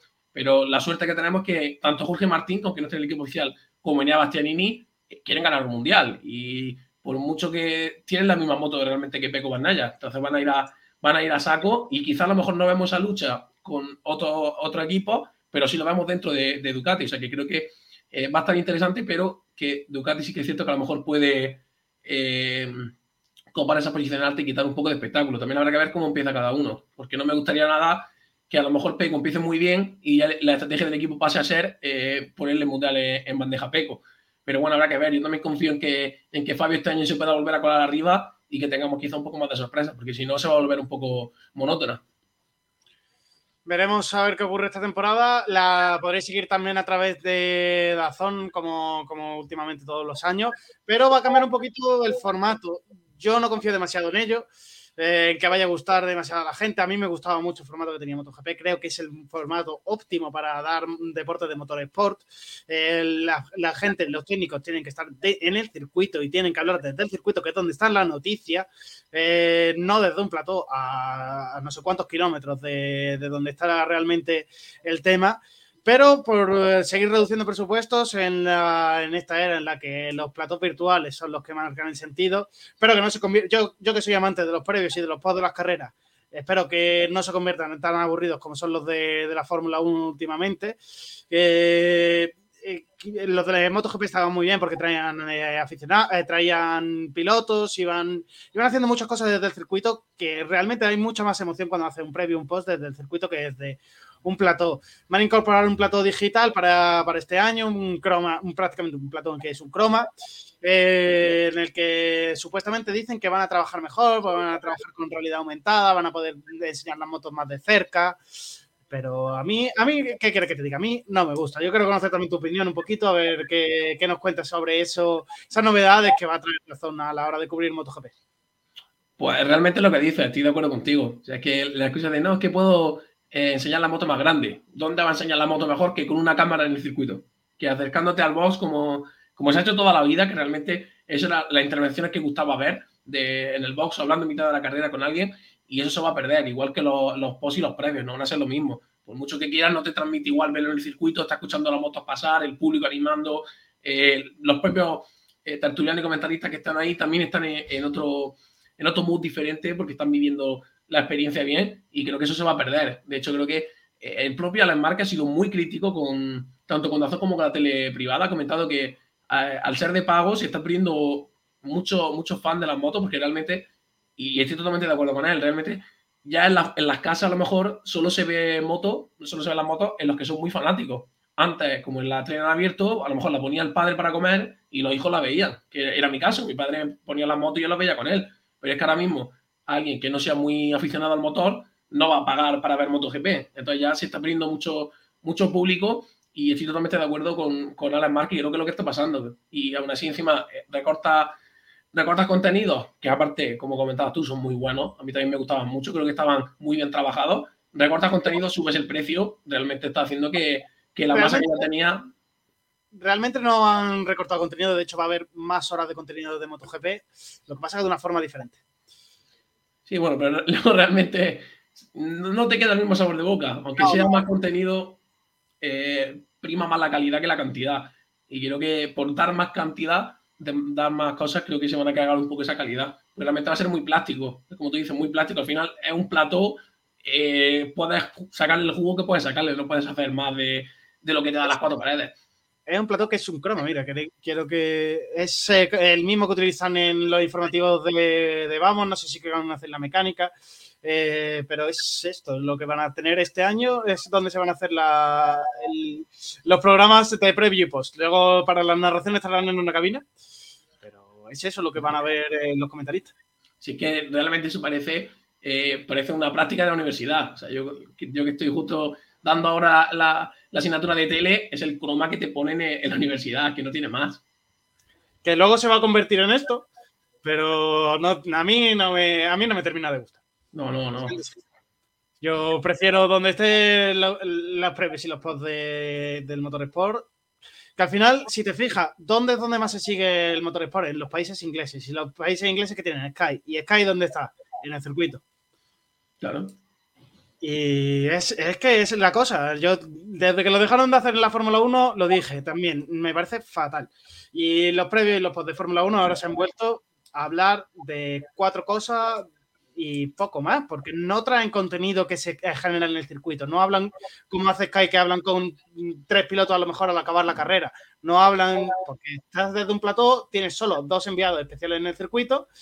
No, no, no les da la vida, obviamente, a los enviados especiales para hablar con todo. Y Pero bueno, Que, que obviamente eh, a los tres pilotos, como tú dices, estando allí, sí que puedes hablar con el equipo y nada más termine la carrera, cógelo. Pero ahora ya, desde un plató, no le puedes decir, pues dile a tu piloto que se duche y luego llamamos por Sky que entre. No, porque al final los pilotos no tienen ganas, obviamente, los pilotos son pilotos y cuando se bajan de la moto, o están cabreados o están muy alegres porque han ganado, pero eh, los puedes pillar en el momento, en el circuito es cuando de verdad se prestan a hablar. Luego ya se enfría la cosa y, y ellos diciendo yo tengo mi hora de prensa, ¿por qué tengo que ir a ningún lado más? Yo creo que se pierde mucho. Y, de hecho el tiempo te da la razón, lo dijiste con Fórmula 1 y, no se ha podido comprobar eh, de manera más rápida. O sea que esperemos que eh, MotoGP no, no siga el mismo camino, pero tiene pinta, sí. Veremos a ver qué ocurre. De hecho, mañana eh, empieza la temporada en Dazón de, de MotoGP. A partir de las 3 menos cuarto tenéis eh, el programa especial con la foto de, grupo de la parrilla de 2023, tanto de MotoGP como de Moto 2 como de Moto 3. Una Moto 2 donde va a empezar el Mundial de, de- de Mo- de Moto 2 con una baja, una la baja de Izan Guevara por lesión. eh, ¿No, José? ¿Qué, qué sabemos más de, de Izan Guevara y, que- que cuántos grandes premios se va a perder en, en su- eh, después de esta lesión que le ha traído en la muñeca? Bueno, por suerte parece que van a ser pocos, eh, todo indica que no va a ser mucho. Tiene el síndrome compartimental, una lesión muy típica que han tenido muchos motoristas, pero que realmente eh, con una operación se, se quita rápido. Me parece que solo va a ausentarse en Portimao y Argentina, los dos primeros grandes premios, y que ya para el tercero sí que estará, obviamente no creo que al 100%, pero hay que quedarse con eso, con que es síndrome compartimental, es una lesión que han tenido todos. Eh, Fabio Quartararo mismo la tuvo, creo que fue el último que la tuvo, y vimos cómo no le afecta mucho a, a la te- en su temporada. O sea que nada, nada grave, por, por suerte nada grave, obviamente, que se recupere lo, lo antes posible, pero ya después de Argentina lo tendremos de nuevo sobre la moto. Jordi Torres parece que va a ser su sustituto. ¿Está ya confirmado? Sí, eh, Jordi Torres va a ser el que ocupe su puesto y bueno, pues tiene dos carreritas para, para disfrutar de, Moto 2. Esperemos que lo haga bien también para, para conseguir pu- puntos para su equipo. Esperemos que sí. Nos recuerda ya los horarios antes de ir cerrando para que, porque con esto de la, del sprint y del todo lo que hay en un mismo fin de semana comprimido de MotoGP, de hecho, es que no van a parar de rodar, vaya. Van a tener un montón de, de contenido en- de- que enseñar. Veremos a ver si funciona realmente el sprint y si podemos eh, sacar buenos, buenas sensaciones positivas, sobre todo, de, de este primer fin de semana en el cambio de formato. Bueno, pues eh, repasamos también los libres, Nacho, del viernes. Eh, sí, cuéntamelo, cuéntame todo. Vale, pues los libres comienzan 10 de la mañana, 10 y- de 10 a 10 y 35, libres 1 de Moto 3, 11 menos 10, 11 y media, libres 1 de Moto 2, 12 menos cuarto, 12 y media, libres 1 de MotoGP. Pasamos luego con Moto 3, que será de 2 y cuarto a 3 menos 10, 3 y 5, 4 menos cuarto para Moto 2, los libres 2, y de 4 a 5, los libres de MotoGP. Realmente lo que dices tú, Nacho, empiezan a rodar a las 10, eh, una parada de una horita y media para comer y ya están de vuelta en pista hasta las 5. O sea, vamos a tener mucho contenido. El sábado empiezan antes, no empiezan a las 10, empiezan un poquito antes, 9 y 40 de la mañana hasta las 10 y 10, eh, libres 3 de Moto 3, libres 2 de Moto 2, 10 y 25 a 11 menos 5, y eh, MotoGP será el turno desde las 11 y 10 a las 12 menos 20. Pasamos con la clasificación. Primero empieza MotoGP, 12 menos 10 a 12 y 5. Moto 2 le sigue 12 y cuarto a 12 y media. Y. eh, no, perdón, de 12, y- de 12 y cuarto a 12 y media, los libres de li- eh, cualificación 2 de MotoGP, donde ya veremos la poli también, quién sale de la carrera del sprint, en qué posiciones. Pasamos luego a Moto 3, de 3, eh, 1 y 50 hasta las 2 y 5, libre eh, clasificación 1, la Q1. 2 y cuarto a 2 y media, clasificación 2, para definir quién sale en la pole. 3 menos cuarto hasta las 3, eh, Moto 2, cual, eh, quali 1, y luego la Q2 de 3 y 10 a 3 y 25. Y finalmente la carrera del sprint, que es el formato nuevo. Eh, habrá que esperarse hasta las 4 de la tarde, que será la carrera del sprint con 12 vueltas, eh, justo un poquito más, un poquito después de, de Moto 2. Y volvemos a traer lo mismo, eh, desde 9 y 40 que empiezan hasta las 4. Realmente va a haber mucho rodaje, mucho rodaje aquí en, en Portimao. Y el domingo, la domingo de carreras, 10 y 45 a 10 y 55, el warm de MotoGP. A las 12 será la carrera de Moto 3 con 19 vueltas. Moto 2 le seguirá a las 1 y cuarto, 21 vueltas. Y para finiquitar el fin de semana, 3 de la tarde, carrera de MotoGP con 25 vueltas. Recuérdanos un poquito el formato de, de la sprint. Salen con esa clasificación que van a hacer el, el mismo sábado y para el domingo cambia algo la parrilla o se va a ver esa misma clasificación del sábado.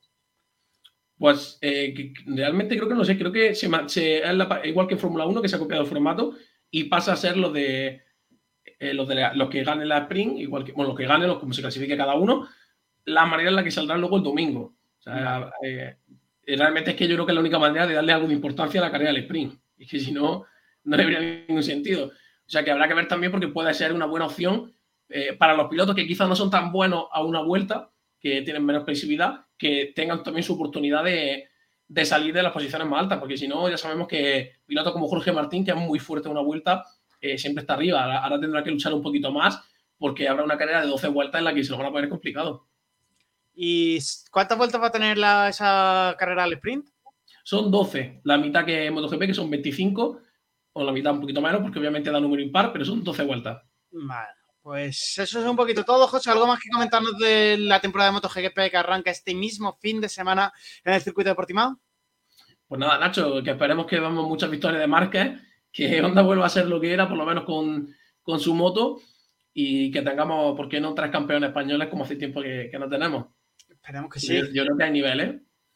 Hay, hay mucho nivel y sobre todo también hay mucho nivel en las categorías intermedias. No os perdáis nada de lo que va a suceder este mismo fin de semana en el circuito de Portimao, en esa especie de montaña rusa, como decía José. Eh, muchas gracias, José, una semana más por estar aquí con nosotros. Nos escuchamos ya la semana que viene con todo lo que haya dado de sí este Gran Premio de Portugal. Un placer, Nacho, como siempre. Nos vemos. Luego. Y ya está, ya hasta aquí hemos llegado en el día de hoy. Tres horas de directo para, para celebrar ese gran premio de, de, de- Fórmula 1, sobre todo, en el que hemos tenido una previa eh, muy denso, un post muy denso. Hemos hablado de muchos problemas en los que arrastra la Fórmula 1 actual, eh, los problemas que tiene Ferrari a la hora de encontrar su ritmo, eh, cómo es Aston se ha convertido Aston Martin de ser uno de los últimos coches del año pasado a estar en la segunda posición, esa superioridad impresionante de Red Bull y y el que cierra o el que constituye la zona media de este año, que cierra los puntos prácticamente, que es Alpine. Eh, la semana que viene tendréis más contenido, seguiremos dando de sí todo lo que vaya sucediendo en la semana relacionado con el motor sport. Recordad, mañana tenéis cita por la mañana eh, con el programa de, Sport Direct Radio para os comentaré un poquito de todo lo que haya visto en, ese, en esa Fórmula 1 Exposition. Intentaré también subiros un poquito de un reportaje luego, luego a la noche, por la tarde tengo otro trabajo. Eh, eh, mucho trabajo por delante lo que tenemos esta semana eh, para traer mucho contenido de cara al, de- al canal de, de Sport Direct Radio. Así que darle a me gusta, seguirnos, suscribiros en las diferentes redes sociales y estar muy, muy atento de porque mañana en el tweet del programa que tenéis allí abajo eh, podéis encontrar muchas historias sobre todo lo que vaya ocurriendo en esa en esa exposición de la Fórmula 1, en esa primer, eh, eh, primera exposición a los medios de, comunicación. También os iré contando en mi Instagram personal, n.medinal, así que todos podéis también si queréis seguirme ahí para estar al tanto y estar sobre todo en el directo que hagamos dentro, del, eh, dentro de la exposición para enseñarla un poquito ese contenido dentro de lo que nos dejé. También estará mañana por allí Estefano Domenicali, a ver si podemos preguntarle algo. Y un poquito de esto es todo lo que sido el programa de hoy. Muchas gracias por seguirnos, por escuchar eh, Bandera Cuadros en Sport Direct Radio. Eh, recuerdo, a las 11 tenéis programa de deportes. Seguimos con el deporte en la programación. Así que eh, me despido de todos vosotros. Eh, despedimos también a Jujo Amar, que nos dice que nos ha escuchado casi todo el programa por la radio, que no nos, eh, no nos eh, por eso no ha estado comentando con nosotros. Le ha gustado el programa, nosotros encantados. Recordad, también nos podéis seguir en FM, en el, en el 98.1, en el 89.1, perdón. Y eh, seguirnos en todas las redes sociales. Así que aquí ahora y así, después de tres horas de directo, me despido, que tengan buena noche y que sigan con buena semana. Muy atentos a lo que vaya a ocurrir en el Mundial de MotoGP que comienza esta, este mismo fin de semana en Portimao.